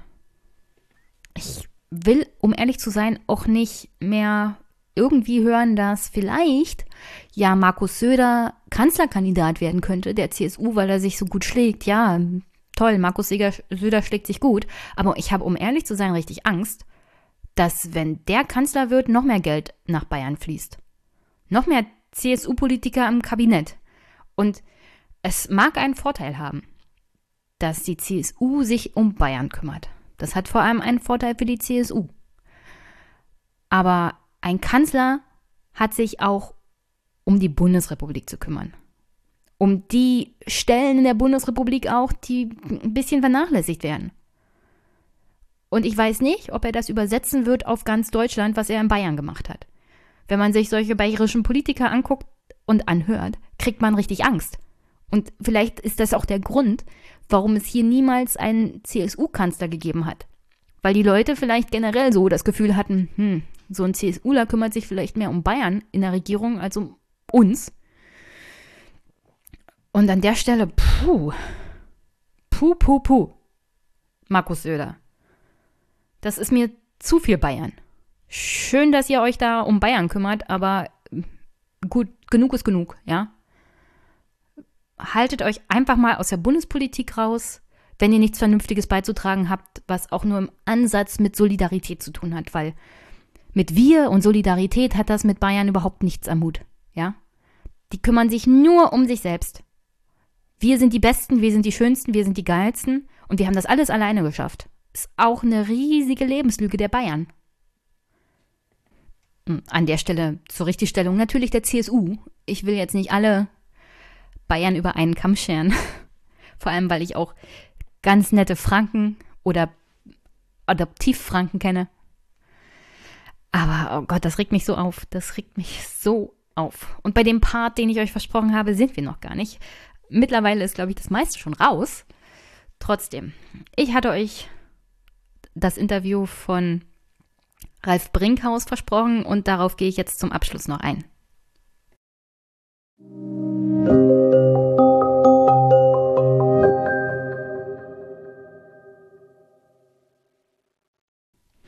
Warum ich diese Woche so generell für echt bedenklich halte. Also mal abgesehen davon, dass die Union wieder Theater macht bei der Grundrente, dass die CSU in Bayern völlig am Rad dreht, dass es diese komischen Corona-Demos gibt. Also ich meine die komischen, nicht die in Ordnungen. Also es gibt ja verschiedene. Das, abgesehen von Ralf Brinkhaus Beitrag zu dem ganzen Thema Steuerschätzung und wie in Zukunft so die Finanzpolitik aussehen soll, in seinen Augen. Unser allseits geliebter Ich wäre gerne Kanzler Friedrich Merz sich ja auch wieder mal zu Wort gemeldet hat. Denn während Jens Spahn einen soliden Job macht, aber keine große, also nicht großartig aufschlägt, was jetzt den Wahlkampf oder den Wettkampf innerhalb der Union angeht, Armin Laschet sich mehr und mehr disqualifiziert und sogar Norbert Röttgen es geschafft hat, jetzt ihn zu kritisieren. Nun ja, Friedrich Merz hat eher so eine Art größeren Aufschlag gemacht, nachdem er von Corona wieder genesen war und macht jetzt wieder die Runden in den verschiedenen Redaktionen, unter anderem diese Woche halt. Hat er sich zurückgemeldet mit einer wirklich interessanten Aussage, die definitiv aus den 90er Jahren stammen könnte. Er meint nämlich, ich zitiere, wir sollten nach der akuten Krise alle staatlichen Leistungen von Bund, Ländern und Gemeinden auf den Prüfstand stellen. Das gelte für Subventionen ebenso. Von Steuererhöhungen hält er nichts und sagt, wer in dieser Situation Steuererhöhung fordert, schlägt einen weiteren Sargnagel in die Zukunftsfähigkeit der deutschen Unternehmen. Hi, Friedrich Merz ist wieder da. Wieso geht er nicht einfach weg? Das Problem mit Friedrich Merz ist einfach, er ist wie Kai aus der Kiste. Also, er geht einfach nicht weg, er verschwindet nicht und ich würde gerne mal Angela Merkel dazu befragen, wie sie sich echt fühlt. Dass Friedrich Merz einfach nicht verschwinden will. ich glaube, sie hat einen wiederkehrenden Albtraum. Und der heißt Friedrich Merz und er verfolgt sie bis an ihr Lebensende, nämlich ganz stark an. Sie scheint es nicht großartig zu stören. Uns wird es extrem stören, falls er wirklich CSDU-Vorsitzender werden sollte und Gott bewahre Kanzlerkandidat. Aber die An Auswahl momentan der Union ist echt angsteinflößend, um ehrlich zu sein. Und man kann Söder loben. Ich würde ihn auch für bestimmte Aktionen loben und wie er das mit der Corona-Krise gemeistert hat. Aber wie gesagt, im Kern wäre es jetzt wirklich ganz falsch, wieder einen Unionskanzler zu haben. Und dann vielleicht zusammen mit den Grünen. Von Sozialen kann man uns da verabschieden. Und die Überprüfung aller staatlichen Leistungen. Subventionen sind da genau gemein, genauso gemeint wie soziale Leistungen. Und wenn wir uns das angucken, was die CDU, CSU so in den letzten Jahren dann immer so mal gerissen hat, also der Mindestlohn war ja eigentlich eine SPD-Forderung und das ging nur unter Angela Merkel, unter keinem sonst. Es gibt viele in der Union, die da immer noch dran knabbern. Und ich kann mir gut vorstellen, wenn die Union könnte, wie sie wollte, würden einige soziale Leistungen zusammengestrichen. Also Hartz IV Bedürftigkeitsprüfungen und sowas alles nochmal auf 1000 gedreht. Und natürlich Kürzungen, Kürzungen, Kürzungen bei Hartz IV, wenn man nicht jeden Abjo Job annimmt, dem das Jobcenter einem anbietet. Nun ja, jedenfalls März ist wieder da, er war nie weg.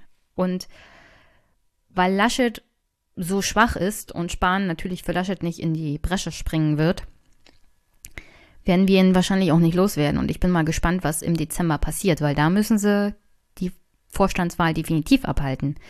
Die Sonder, der Sonderparteitag wird nicht stattfinden unter den aktuellen Bedingungen von Corona. Und ich hatte es schon in der letzten Folge erläutert, es wäre unwahrscheinlich, jetzt im Herbst einen Sonderparteitag zu machen, wenn du im Dezember so und so regulär wählst. Es wäre reine Geldverschwendung. Also warten wir mal, was im Dezember kommt. Nichtsdestotrotz, offenbar hat Herr Merz wenigstens, wenn nicht einen politischen Verbündeten, dann doch einen geistigen Verbündeten in Ralf Brinkhaus, dem Fraktionsvorsitzenden der CDU-CSU im Bundestag. Und der war diese Woche im Interview im Deutschlandfunk, unter anderem zu der Steuerschätzung. Und hören wir mal rein. Am Anfang macht das DLF für uns noch eine kleine Zusammenfassung, was die Woche so passiert ist. Das Zauberwort heißt Vertrauen. Solange Märkte an die Standhaftigkeit von Volkswirtschaften glauben, ist auch ein höherer Schuldenstand verkraftbar. Bestes Beispiel Japan. Das Land lebt seit Jahren mit einer Schuldenquote von 200 Prozent.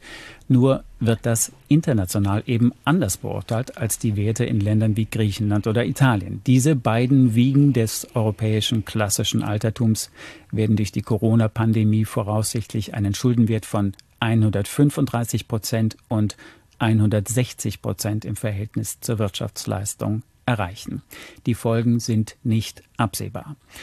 In Deutschland könnte der Schuldenstand 75 Prozent betragen. Vorschläge zur Finanzierung oder für Einsparungen gibt es viele. Eine Auswahl, Beibehaltung des Soli, Verzicht auf die Grundrente, eine Verkleinerung des Bundestages, weniger Staatssekretärinnen und Sekretäre, einen geringeren Ehrensold für ehemalige Bundespräsidenten, Kürzungen der Leistungen für Kirchen und zur Entlastung der Bürgerinnen und Bürger, Abschaffung der erneuerbaren Energien, Subventionen oder ein Verzicht auf die Erhöhung der Rundfunkgebühr.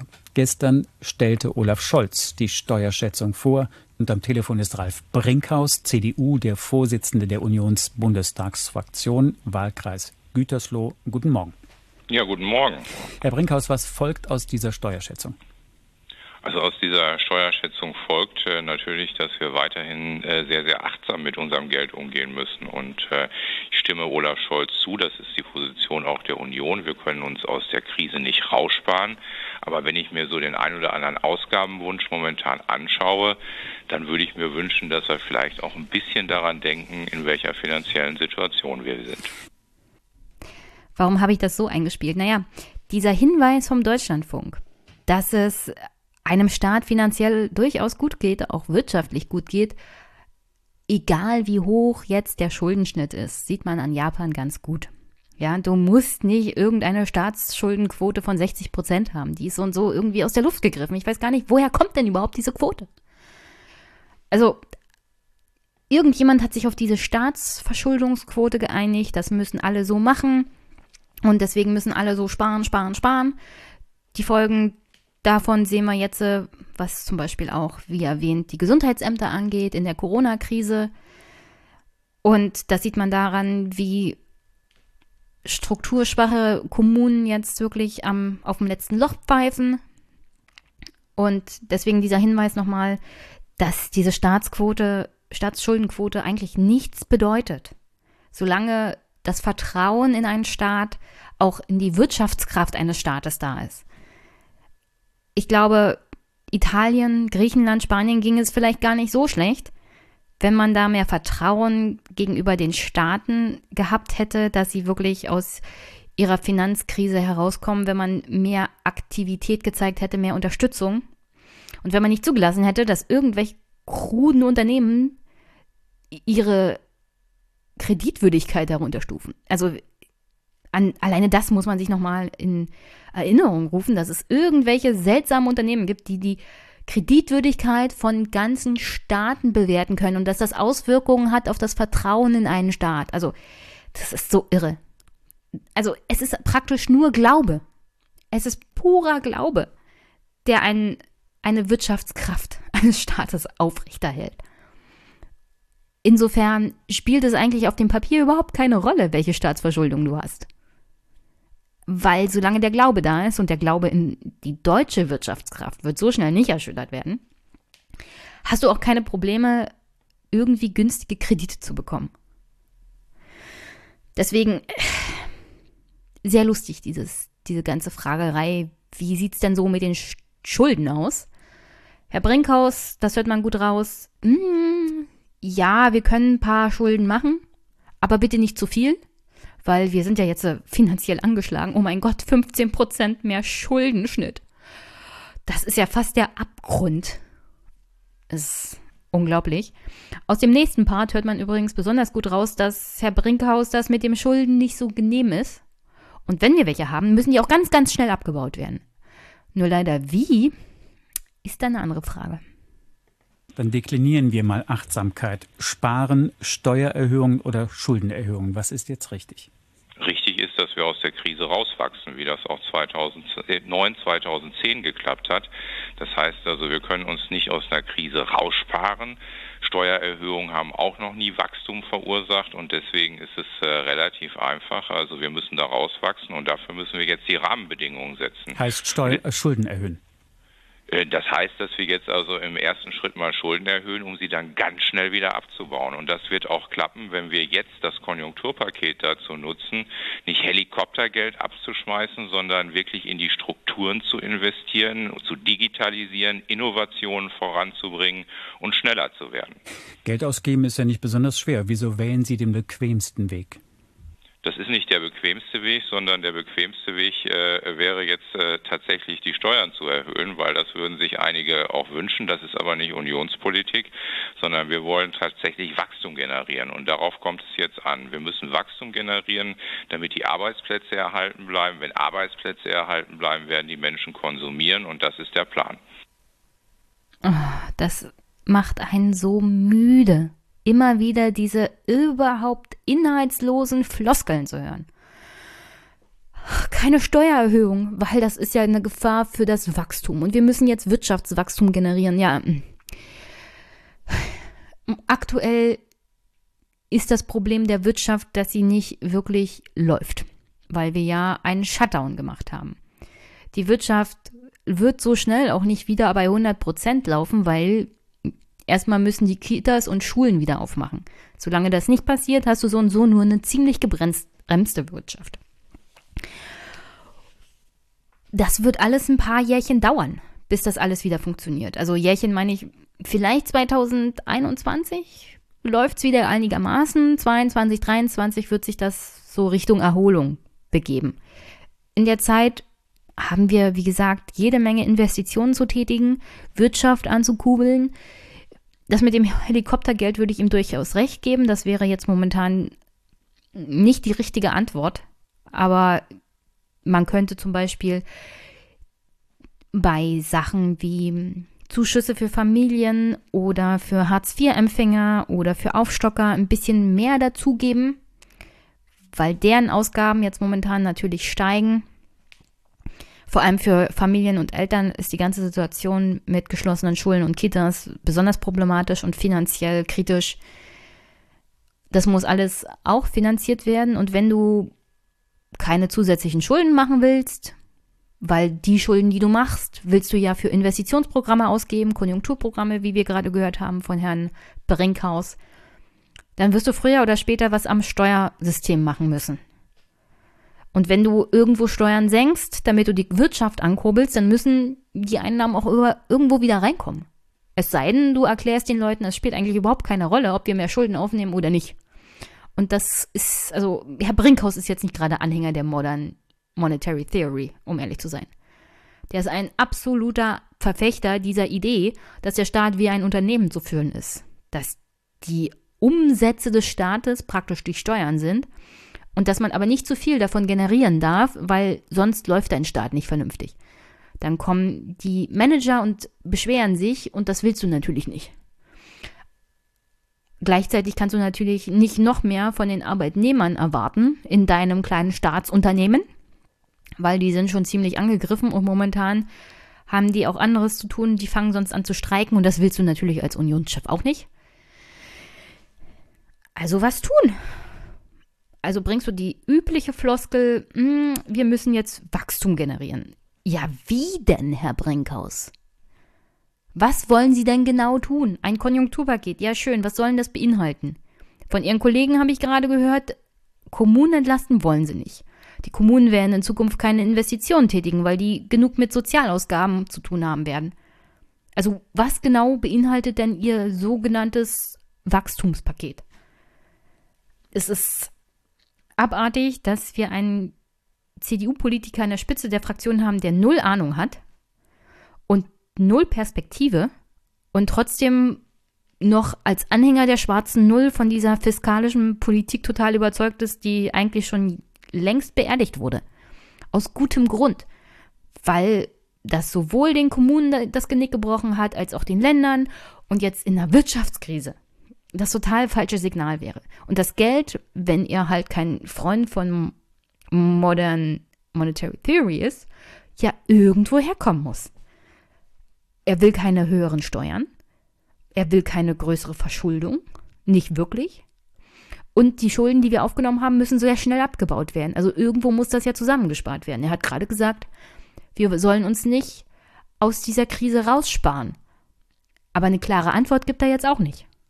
Wie er diese Quadratur des Kreises denn hinbekommen will. Eine gute Nachricht ist jedenfalls, dass er kein großer Freund der Abwrackprämie ist. Da haben ja einige Angst, dass die CDU, CSU jetzt Geld in die Automobilwirtschaft steckt mit Hilfe von Abwrackprämien. Ich bin mir ziemlich sicher, es gibt in der Union trotzdem Anhänger davon und ich bin mir ziemlich sicher, auch bei den Grünen gibt es den einen oder anderen Landespolitiker, der das gerne sehen würde. Aber er persönlich ist kein Fan davon, was hauptsächlich damit zu tun hat, dass er kein Fan von Ausgaben ist. Ein Konjunkturprogramm ist Strohfeuer, sagt die FDP. Wann hätte ein Konjunkturprogramm jemals dauerhafte Wirkung entfaltet? Ja, und deswegen, äh, und äh, da stimme ich auch total zu, ein Konjunkturprogramm, was nur Geld unter die Leute schmeißt, damit jetzt mal eine kurzfristige Nachfrage kommt und kurzfristig Geld ausgegeben wird, das wird nichts bringen. Und deswegen werden wir darauf achten, dass das Konjunkturprogramm ein Strukturstärkungsprogramm, ein Innovations-, ein Digitalisierungsprogramm wird und kein Programm wird, wo jetzt mal einfach gesagt wird, ja, jetzt ist ein bisschen Geld da, übrigens schuldenfinanziert, haben Sie völlig recht. Das äh, wird unter die Leute gebracht und dann fangen sie an, Autos, Waschmaschinen und ähnliche Sachen zu kaufen und alles wird gut. Das wird nicht funktionieren. Also es wird keine Abwrackprämie geben. Also ich bin da persönlich sehr, sehr skeptisch gegenüber äh, Abwrackprämien und ähnlichen äh, Instrumenten. Müssen natürlich eine Mehrheit für kriegen für meine Position. Ich weiß, dass das der ein oder andere Ministerpräsident anders sieht, aber ich werde dafür kämpfen, dass wir da etwas äh, komplexer vorgehen und intelligenter vorgehen. Ist das Konsens in der Unionsbundestagsfraktion? Die Unionsbundestagsfraktion ist sehr, sehr skeptisch gegenüber Abwrackprämien. Ja, also ist schön, dass er gegen Abwrackprämien ist. Grundsätzlich habe ich echte Bedenken, was er da gegen Binnenausgaben hat. Also ich verstehe, um ehrlich zu sein, Herrn Brinkhaus generell nicht wirklich das Problem momentan ist halt, dass die Leute ihr Geld zusammenhalten. Du musst, wenn du Wirtschaftswachstum haben willst, wenn du es wieder ankurbeln willst und wenn du eine Exportnation wie Deutschland hast, die noch mehr darunter leiden wird, dass andere Länder unsere Produkte nicht mehr kaufen werden, vor allem der Automobilindustrie, dann musst du dir was anderes überlegen. Und ja, aktuell in der Situation, in der wir sind, ist Helikoptergeld nicht so gut, Dennoch, an einem bestimmten Punkt wäre es vielleicht gar keine so schlechte Idee, ein bisschen Geld unter die Leute zu bringen, um die Binnenkonjunktur anzukurbeln. Insofern ist ein Konjunkturprogramm, das auch mehr Binnenkonjunkturankurbelung im Auge hat, keine so schlechte Idee. Jetzt mit dem Thema Digitalisierung zu kommen und das als große Lösung zu verkaufen, sehe ich jetzt hier noch nicht so richtig also was genau beinhaltet denn das? Wir haben, also ich habe vorhin ausgeführt, dass Digitalisierung, Homeoffice vor allem, für die Leute, die finanziell gut gestellt sind, natürlich sinnvoll sind. Das sind auch Wählerinnen und Wähler von Herrn Brinkhaus vermutlich. Aber die, die am meisten unter der Corona-Krise leiden, die aktuell am häufigsten ihren Job verlieren, unsicheren Zukunft stehen, denen bringt so eine Digitalisierungs- Konjunkturprogramm-Idee eigentlich reichlich wenig. Und deswegen hätte ich hier gerne ein bisschen mehr Antwort darauf, was genau stellt er sich denn vor unter diesem Konjunkturprogramm? Alleine Digitalisierung in den Raum zu werfen, so als ob das die große Lösung ist, für wie dämlich hält er die Wählerinnen und Wähler eigentlich? Also, er ist, glaube ich, wie der Zauberer von Oz, der eine große Zaubershow macht und Puff sagt aber eigentlich ist das bloß ein großer schwebender Kopf hinter jeder Menge Rauch und ein kleiner Mann ohne große Ideen sitzt in einem geheimen Zimmer und weiß gar nicht, was er tut. Es ist es ist eigentlich erschreckend und ich bin mal gespannt, was in diesem Konjunkturprogramm so drinne steht, das im Juni kommen soll. Dass, wenn ich mir so überlege und anhöre, was Herr Brinkhaus so sagt, auch bei ihm nicht großartig auf Zustimmung stößt. Offensichtlich sind CDU-Politiker der Meinung, in diesem Konjunkturprogramm auch sehr viel Unternehmensvergünstigungen einzubringen, weil das sichert Arbeitsplätze und das kurbelt die Wirtschaft an. Wir müssen nur den Unternehmern genug Situationen geben, dass sie Geld ausgeben und dass sie ihre Leute bezahlen. Momentan bezahlen übrigens wir alle Steuerzahler, beziehungsweise, naja, ich denke mal schon, dass die Steuerzahler bezahlen, denn der Topf der Arbeitslosenversicherung ist leer. 10 Millionen Kurzarbeiter, das Geld ist längst aufgebraucht. Also müssen die Mittel für die Kurzarbeiter irgendwo anders herkommen. Ich bin mir ziemlich sicher, die kommen aus dem Steuersack. Also bezahlen wir alle Kurzarbeitergeld momentan. Und an der Stelle fände ich es schon fair, weil wir ja Unternehmer entlasten, wenn so ein Konjunkturpaket kommt, dass es nicht nur ein Konjunkturpaket für Unternehmen ist, sondern für die gesamte Gesellschaft dann reicht mir so ein bisschen Digitalisierung nicht.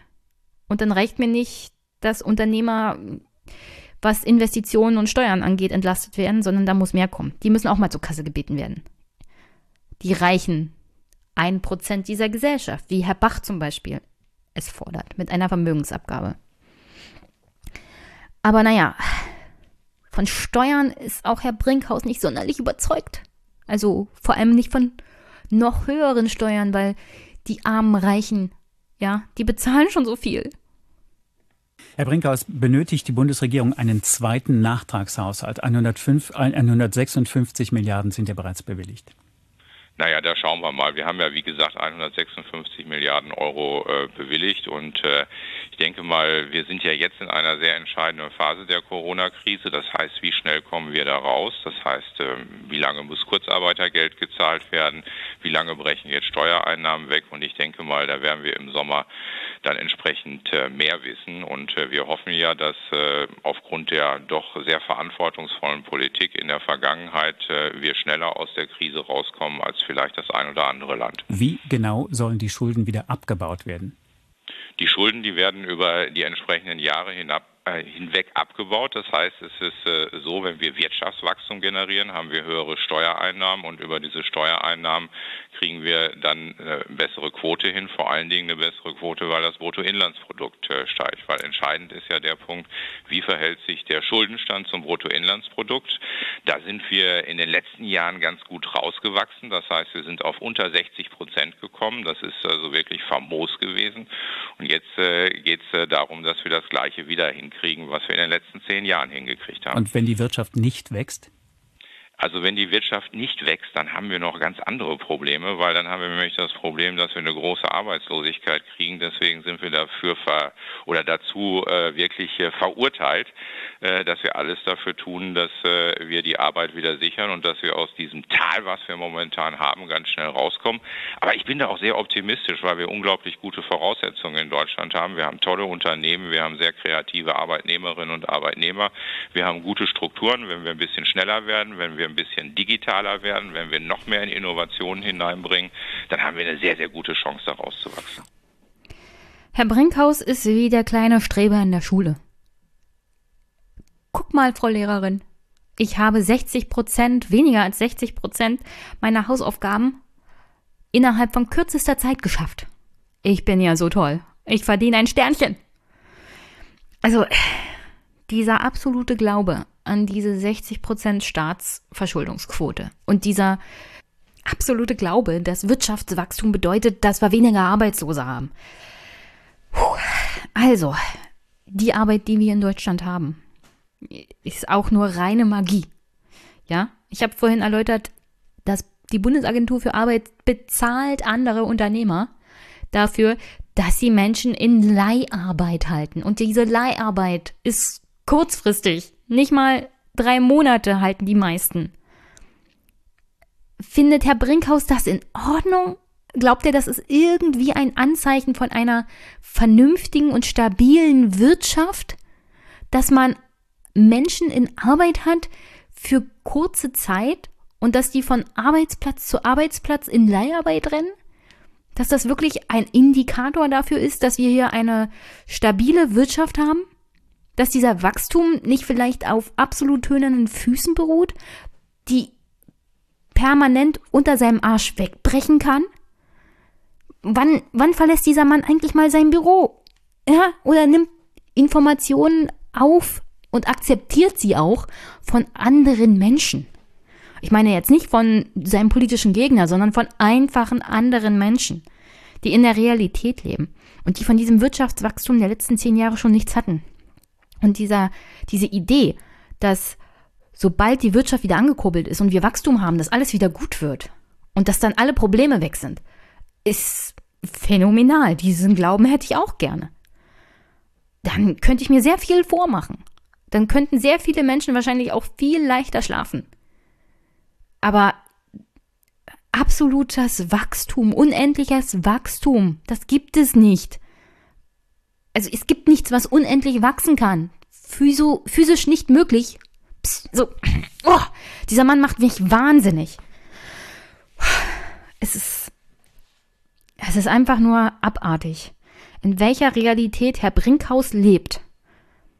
Zu glauben, dass auch, auch hier wieder dieses ganze digital, digitales, Digitalisierung, als ob das irgendwas bedeutet, wenn er das sagt.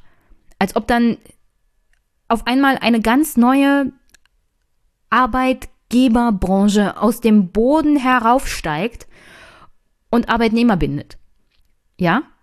Also so kommt mir das vor. Er, er sagt Digitalisierung und schon schwupps eine Million neue Arbeitsplätze. Stellt er sich das ungefähr so vor, dass das so funktionieren wird? Ich glaube nicht, Herr Brinkhaus. Und auch seine Idee, ja, die Frage ist jetzt, wie schnell kommen wir aus der Corona-Krise raus und wie lange müssen wir noch Kurzarbeitergeld bezahlen? Also Kurzarbeitergeld, Herr Brinkhaus, werden Sie noch eine ganze Weile bezahlen müssen. Ich glaube bis Ende des Jahres. Vielleicht nicht für 10 Millionen, aber für einen großen Teil der Menschen. Und die Arbeitslosenzahlen, Herr Brinkhaus, muss ich Ihnen leider mitteilen, die werden steigen. Ja, und zwar nicht zu knapp. Und Herr Brinkhaus, wir haben ja jetzt im Mai, daran können Sie schon ungefähr absehen, von dem, was Herr Scholz vorgelesen hat, bei der Steuerschätzung. Ähm, das sieht jetzt nicht so toll aus. Vielleicht sollten Sie sich mal von einigen Ihrer altbekannten Gewissheiten lossagen. Denn besser wird es im Laufe des Jahres sicher nicht, vor allem dann nicht, wenn die Arbeitslosenzahlen steigen werden und dann weiterhin Kurzarbeitergeld bezahlt wird. Es ist eher wahrscheinlich, dass die Steuereinnahmen dieses Jahr noch weiter sinken werden, Herr Brinkhaus. Und nur wenn Sie immer mal wieder Digitalisierung sagen, wird es nicht besser werden. Wenn Sie Steuersenkungen für die Unternehmer wollen, dann bringen Sie jetzt auch mal was auf den Tisch in Form von Kompromissen. Es kann nicht sein, dass die Union immer nur fordert, immer nur ihren eigenen Kopf durchsetzen will und nichts aber auch gar nichts an eigener Idee einbringt. Und nein, Digitalisierung ist keine Idee. Und ins gleiche Horn immer wieder bläst. Vermögenssteuer, nein, danke. Vermögenssteuer, nein, danke. Hier wieder. Und wir haben auch ausgesprochen reiche Mitbürgerinnen und Bürger. Welchen Beitrag sollten Menschen mit hohen Einkünften und Vermögen leisten? Also Menschen mit hohen Einkünften und Vermögen, die leisten jetzt schon einen höheren Beitrag, also zur Steuerlast als äh, die meisten anderen. Und man muss ja eins sagen. Lüge. Das ist eine Lüge, Herr Brinkhaus. Ich weiß nicht, ob Sie sich selber belügen oder einfach nur Zahlen und Fakten nicht akzeptieren, aber es ist einfach mal eine Lüge. Wenn nicht faktisch eine Lüge, dann auf alle Fälle eine populistische, propagandistische Lüge, denn soweit die Untersuchungen auch vom DIW immer mal wieder zeigen, ist der Teil der Bevölkerung, der am meisten zum steuerlichen Aufkommen in diesem Land beiträgt, tatsächlich Arbeitnehmer und Konsumenten. In dem Fall auch hauptsächlich Arbeitnehmerinnen und Arbeitnehmer oder generell alle Menschen, die am Wirtschaftskreislauf teilnehmen. Denn wie ich vorhin ausgebreitet habe, in dem Kapitel Steuerschätzung, der größte Steueraufkommenstopf ist die Lohnsteuer und danach die Umsatzsteuer, also Arbeitnehmer bezahlen hier am meisten Steuern. Und klar kann man sagen, Einkommensstarke bezahlen mehr Einkommensteuer als andere. Stimmt. Aber den Kohl macht halt auch Kleinvieh fett. Und es kann nicht sein, dass man behauptet, naja, die armen Reichen, die sind schon übermäßig belastet. Ja, äh, Herr Brinkhaus, die CDU und die SPD haben absolut die Spitzensteuersätze abgesenkt. Das heißt, proportional gesehen müssen die Einkommensstarken weniger bezahlen, als sie tatsächlich könnten und sollten. Und deswegen, das, was sie sagen, ist eine Lüge wenn äh, diese ganzen Diskussionen jetzt kommen, ich nehme das den Reichen weg und gebe das den Armen und damit äh, löse ich äh, dann das ganze Problem. Ähm, das äh, ist ein Gedanke, der irgendwo äh, vielleicht sehr einfach ist, aber der führt äh, nicht zum Ziel, weil wir in Deutschland nämlich die Situation haben, dass viele große Vermögen in äh, Betrieben gebunden sind, in Familienunternehmen gebunden sind.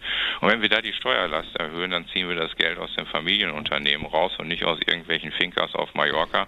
Und insofern denke ich mal, äh, sollten wir unsere kluge Politik der Vergangenheit mit einer angemessenen und auch höheren Besteuerung von reichen Menschen, aber keiner überbordenden Besteuerung weiterführen. Gott, Herr Brinkhaus, wie können Sie sich eigentlich nur in den Spiegel gucken? Können Sie sich selber angucken, wenn Sie solchen Unsinn von sich geben? Also Steuererhöhung für Reiche oder Vermögenssteuer für Reiche, wir nehmen es den Reichen weg und geben es den Armen, das wäre eine einfache Antwort. Ja, ähm, Herr Brinkhaus, das ist ein bisschen komplizierter, das wissen Sie schon, oder? Dass es natürlich nicht darum geht, irgendwas, jemanden was wegzunehmen erstmal, ja. Es geht darum, dass diejenigen, die viel haben, sich entsprechend mehr an der Gesellschaft und ihren Kosten beteiligen als andere, die wenig haben, weil diese Gesellschaft dafür sorgt, dass man überhaupt viel haben kann. Vor allem der Staat sorgt dafür.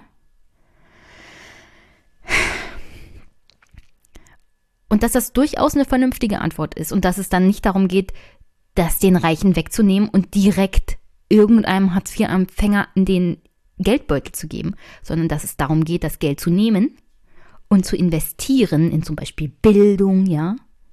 Besser gebildete Arbeitnehmer zum Beispiel verdienen auch besser Geld, was dann wiederum zu dem führt, was sie gerne wollen, nämlich Wirtschaftswachstum und besser verdienenden Menschen, die man auch entsprechend besteuern kann. Huh, was für ein irres Konzept. Besser ausgebildete Bürger, die mehr verdienen. Das, das ist ja irre. Ich möchte mal wissen, wann die CDU angefangen hat, solche Nulpen in vordere Posten zu bringen. Es muss hier nach dem Motto-Peter-Prinzip gehen. Anders ist das nicht mehr zu erklären. Die CDU hat überhaupt keine vernünftigen Politiker mehr, die irgendwie von zwölf bis Mittag denken. Es geht wirklich nur noch handbreit, kann man gucken, vor, also es gibt hier überhaupt keinen Horizont mehr. Man guckt nur noch so weit, wie man die Hand ausstrecken kann. Es gibt keine Ideen.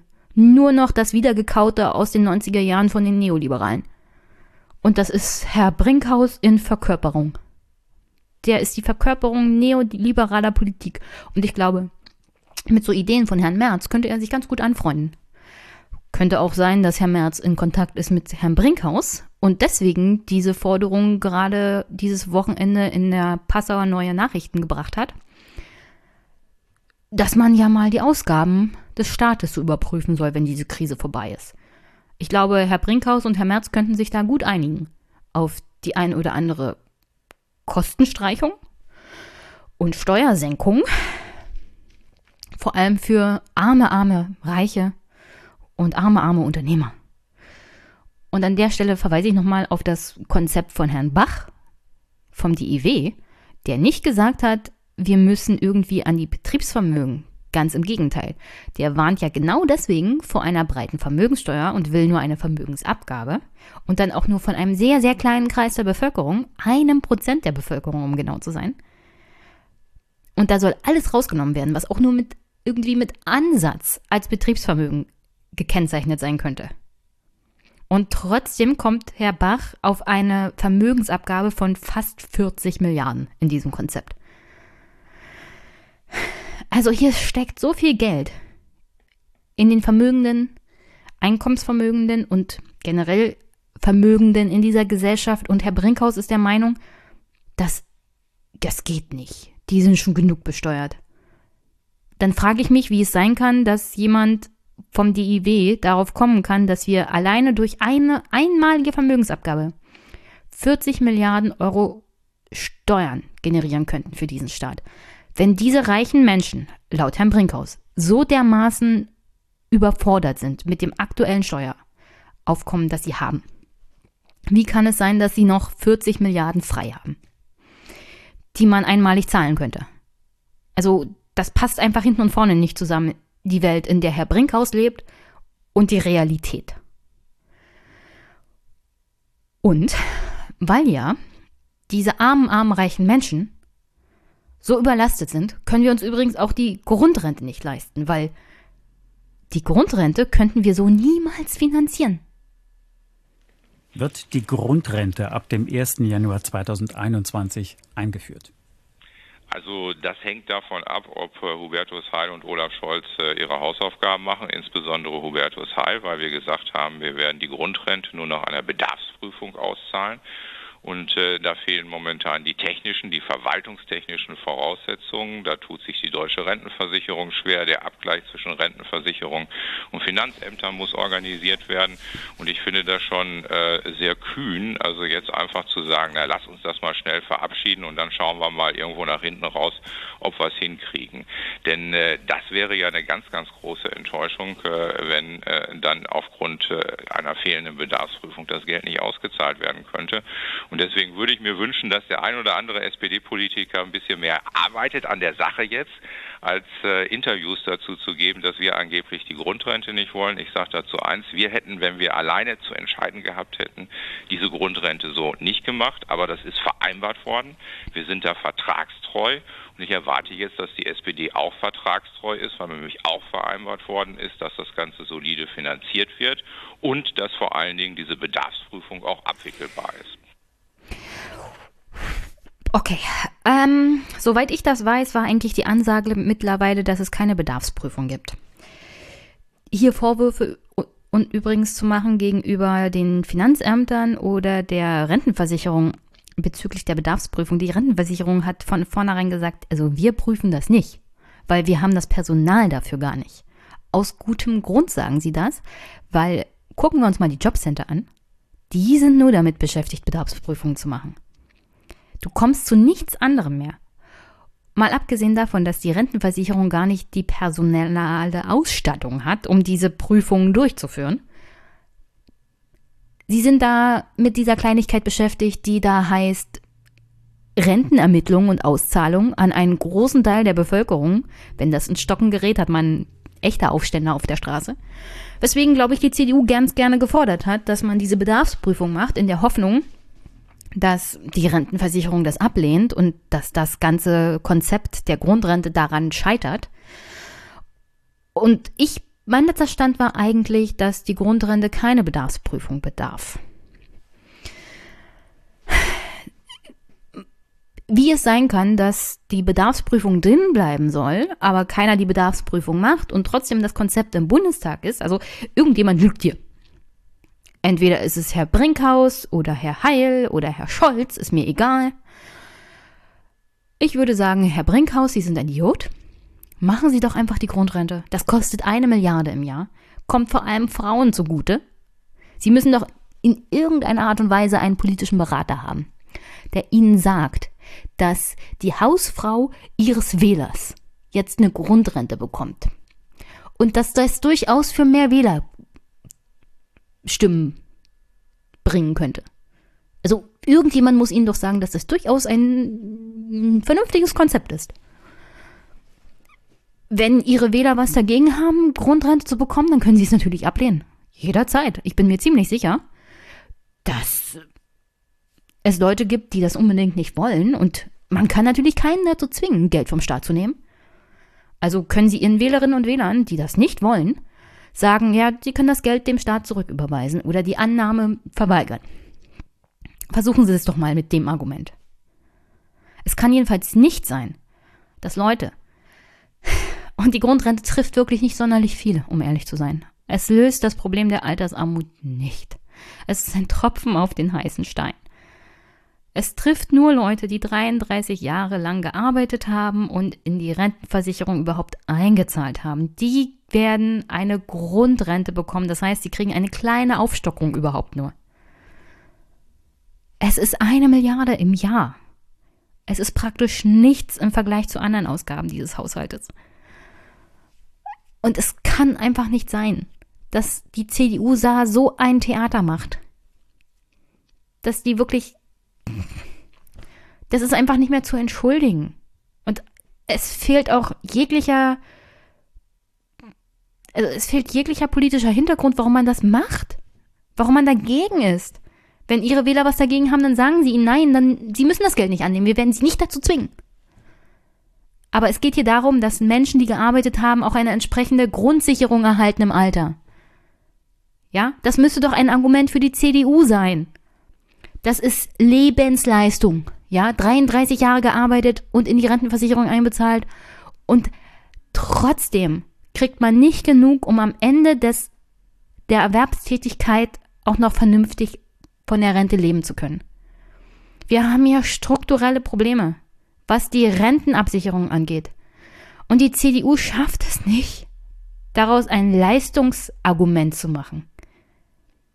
Das ist doch so fernab von Gut und Böse. Und so bescheuert. Es, es ist so typisch CDU eigentlich. Das ist die typische CDU unter Friedrich Merz. Das ist die Friedrich Merz CDU. Die macht überhaupt keinen Sinn. Die ist völlig gaga. Und die fährt diesen Sozialstaat Staat so sehr an die Wand, dass wir gar nicht mehr wissen, wie wir das Wrack wieder aufbauen sollen. Und um typisch CDU hier zum Abschluss dieses Interviews zu bringen, hat der Fragende da tatsächlich auch das entsprechend nochmal zusammengefasst. Herr Brinkhaus, unser Kollege Theo Geers hat gestern in der Bundespressekonferenz eine Frage nach der Grundrente an Olaf Scholz eingereicht. Wir hören kurz zu. Die Frage von Theo Geers, Deutschlandfunk. Wir können uns das, was wir uns vorgenommen haben, auch weiter leisten, sagten Sie. Gilt das auch für die Grundrente? Ja.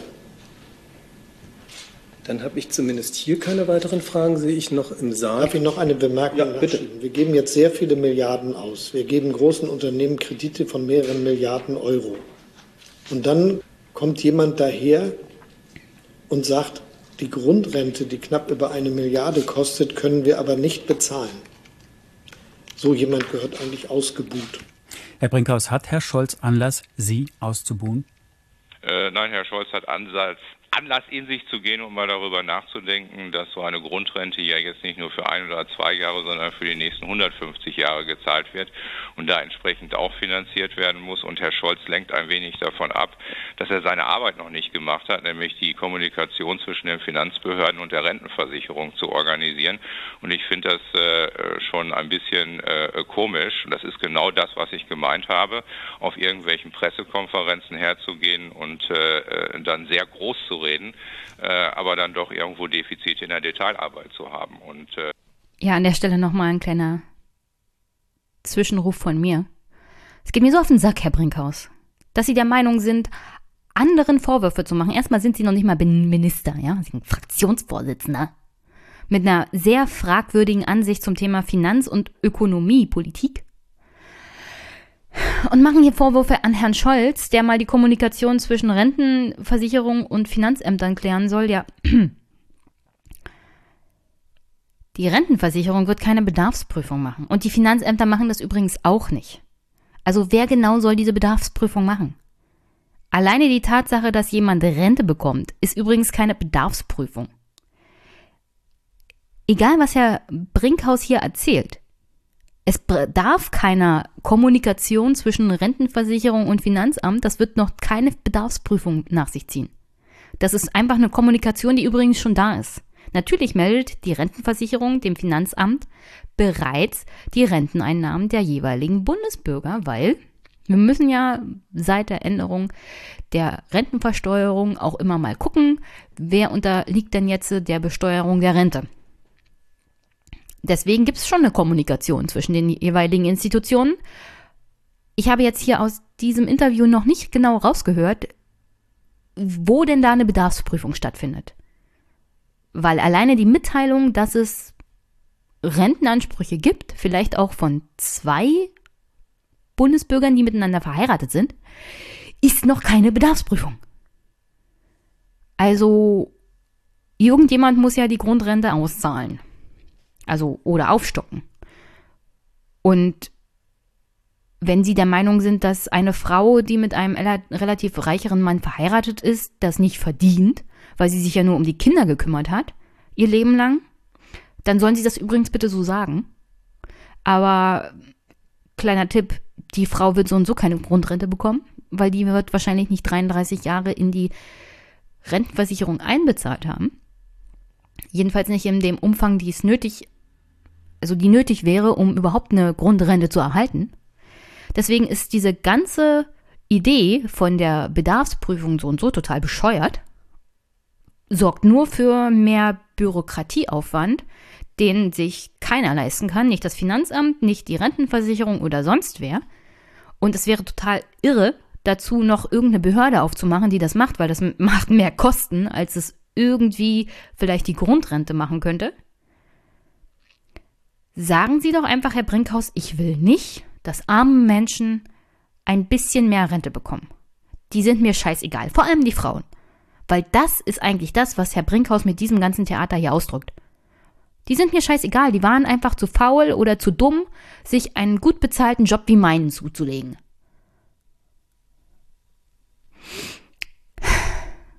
Diese Bedarfsprüfung ist Augenwischerei und Populismus, um seinen eigenen Wählern irgendwie zu erzählen, ihr seid besser als die und ich sorge dafür, dass ihr mehr bekommt als die anderen. Obwohl die anderen vielleicht 33 Jahre gearbeitet haben und es nicht ihre Schuld ist, dass sie weniger als die Grundsicherung bekommen. Vor allem, wenn es sich um Frauen handelt, ja?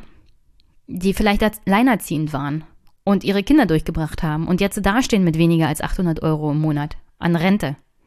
Und wie man davon überhaupt in München über die Runden kommen will, ist mir ein absolutes Rätsel.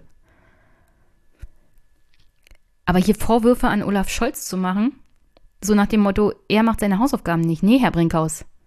Sie erzählen einfach nur Bullshit.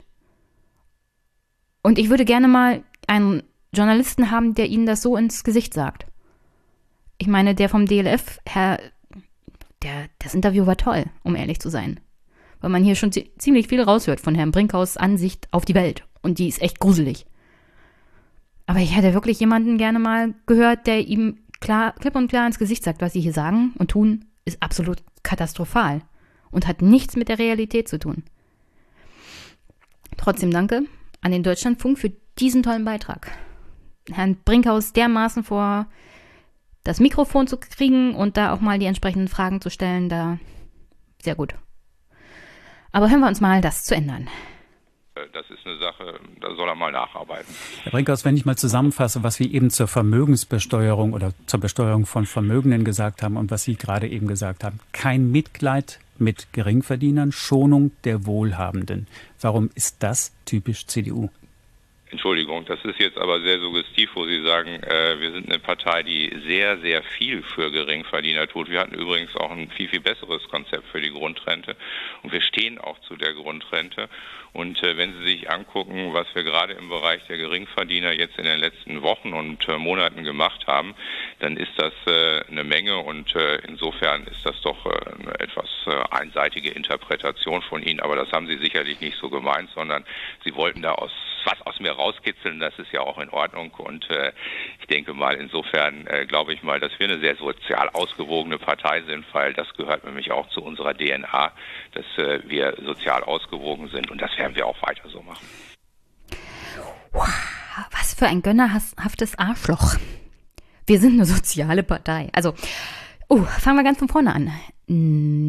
Ich habe kein Konzept der CDU, CSU zur Grundrente gefunden. Ich finde jede Menge Meckereien und Kritik am Konzept der SPD, aber ich finde kein Konzept der CDU zum Thema Grundrente.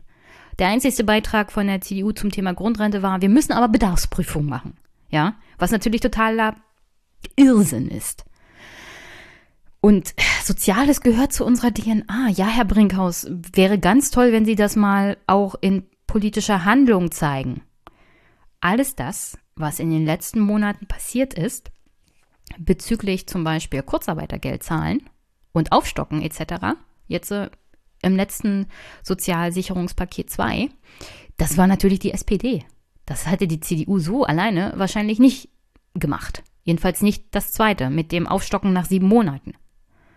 Wo es ja wahrscheinlich auch erst gemacht wurde, nachdem es auch öffentliche Aufschreie gab und der Hinweis, ja, längerfristig mit 60 Prozent kommen wir hier aber nicht über die Runden, wenn wir nur 1500 Euro netto im Monat haben. Die CDU muss man zu sowas auch zwingen. Und Herr Brinkhaus übrigens war ein absoluter Gegner, laut Informationen aus diesen Koalitionsrunden, von dieser Aufstockung des Kurzarbeitergeldes. Er will auf die Bremse treten, er will weniger Ausgaben und er will auch nicht, dass noch mehr Schulden gemacht werden. Herr Brinkhaus hat, ist einer dieser Politiker, die ich angedeutet habe, die von, von 12 bis Mittag denken und nicht weiter. Sein Horizont ist sehr begrenzt. Und er ist auch gefährlich.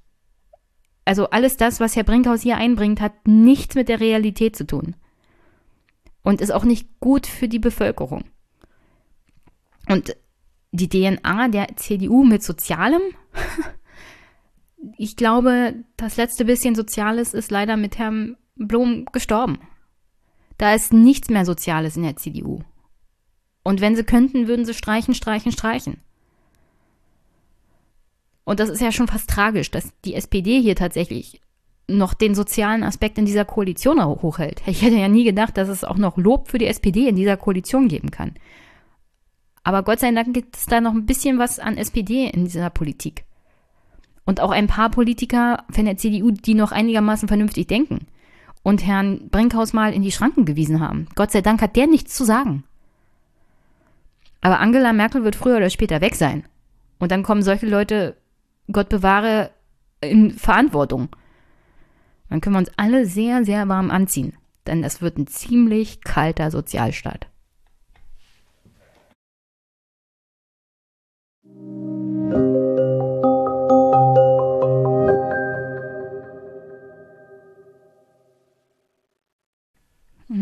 Zum Abschluss jetzt. Ich bin jetzt wieder oh, bei drei Stunden angekommen und habe leider keine Zeit mehr, aber das tut mir jetzt auch sehr leid. Ich habe noch zwei Interviews, die ich jetzt schon vor mir hinschiebe. Das eine ist eher so eine Art Gespräch mit Ole Niemann zum Thema Postdemokratie und das andere tatsächlich ein Interview mit einer Autorin von einem Buch über Ostdeutsche. Und dazu komme ich leider diese Woche wieder nicht. Sorry, Ole, aber ich würde es jetzt auch ungern hier ans Ende ranpappen. Deswegen mache ich es nächste Woche. Da wird das Gespräch auf alle Fälle mit Ole Hauptthema werden und danach das mit Valerie zum Thema Ostdeutschland. Weil ich finde, beide Gespräche sind momentan umso wichtiger. Auf einmal, also auf der einen Seite das mit Ole zum Thema Postdemokratie, da doch die ein oder andere Sache, die wir besprochen haben, oder das Buch, das wir besprochen haben, doch ziemlich interessant sind und ziemlich gut auf die jetzige Situation passen. Und das Gespräch mit Valerie, weil es auch sehr interessant war, jetzt mal mit jemandem aus Ostdeutschland über Ostdeutschland auch aus einer anderen Perspektive zu sprechen. Also nicht gerade meine. Und deswegen finde ich es ein bisschen schade, dass ich das jetzt bisher ein bisschen vor mich her schiebe. Aber ich hatte auch nicht erwartet, dass mein Monolog diese Woche wieder drei Stunden schafft. Ich hatte eigentlich mit weniger Zeit gerechnet. Nichtsdestotrotz hoffe ich, dass es euch gefallen hat, dass ihr einen schönen Start in die Woche habt, dass ihr eine sehr kurze Woche habt, denn wenn ihr Freitag freigenommen habt oder Urlaub habt vielleicht, habt ihr eine relativ kurze Woche, so wie ich. Haha, Party. Ich werde das verlängerte Wochenende wahrscheinlich dazu nutzen, im alten Ägypten als Assassine irgendwelche fiesen Leute umzubringen. Es sind die kleinen Dinge, die für Abwechslung sorgen und für Entspannung. Und ich will unbedingt die Platinum-Trophäe da noch gewinnen, wo ich Assassin's Creed Odyssey schon Platinum gewonnen habe, will ich das jetzt bei Origin auch noch schaffen, bevor Valhalla rauskommt. Ich gebe es zu, ich liebe Assassins. Und ja, sonst, puh, mein Stundenkonto bei Polyg sieht echt traurig aus. Da muss ich jetzt diese Woche tatsächlich was tun. Deswegen herzlichen Dank für eure Unterstützung. Das fließt da sozusagen diese Woche rein, damit ich nächste Woche noch was veröffentlichen kann. Und ja, ihr wisst, wie es unterstützen geht. Teilt den Podcast, empfehlt den Podcast. Es geht finanziell oder per Wunschliste, die leider immer noch bei Amazon sind. Aber ich bin dran, beziehungsweise mein Hörer hat natürlich auch momentan aufgrund der beruflichen Situation andere Verpflichtungen. Deswegen herzlichen Dank dafür, dass du überhaupt die Zeit momentan nimmst, das für mich zu machen. Und ja, danke an alle Hörerinnen und Hörer, die bis hier durchgehalten haben. Ich wünsche euch einen wunderschönen Montag, eine wunder wunderschöne kurze Woche, einen schönen Feiertag und wir hören uns. Bis bald.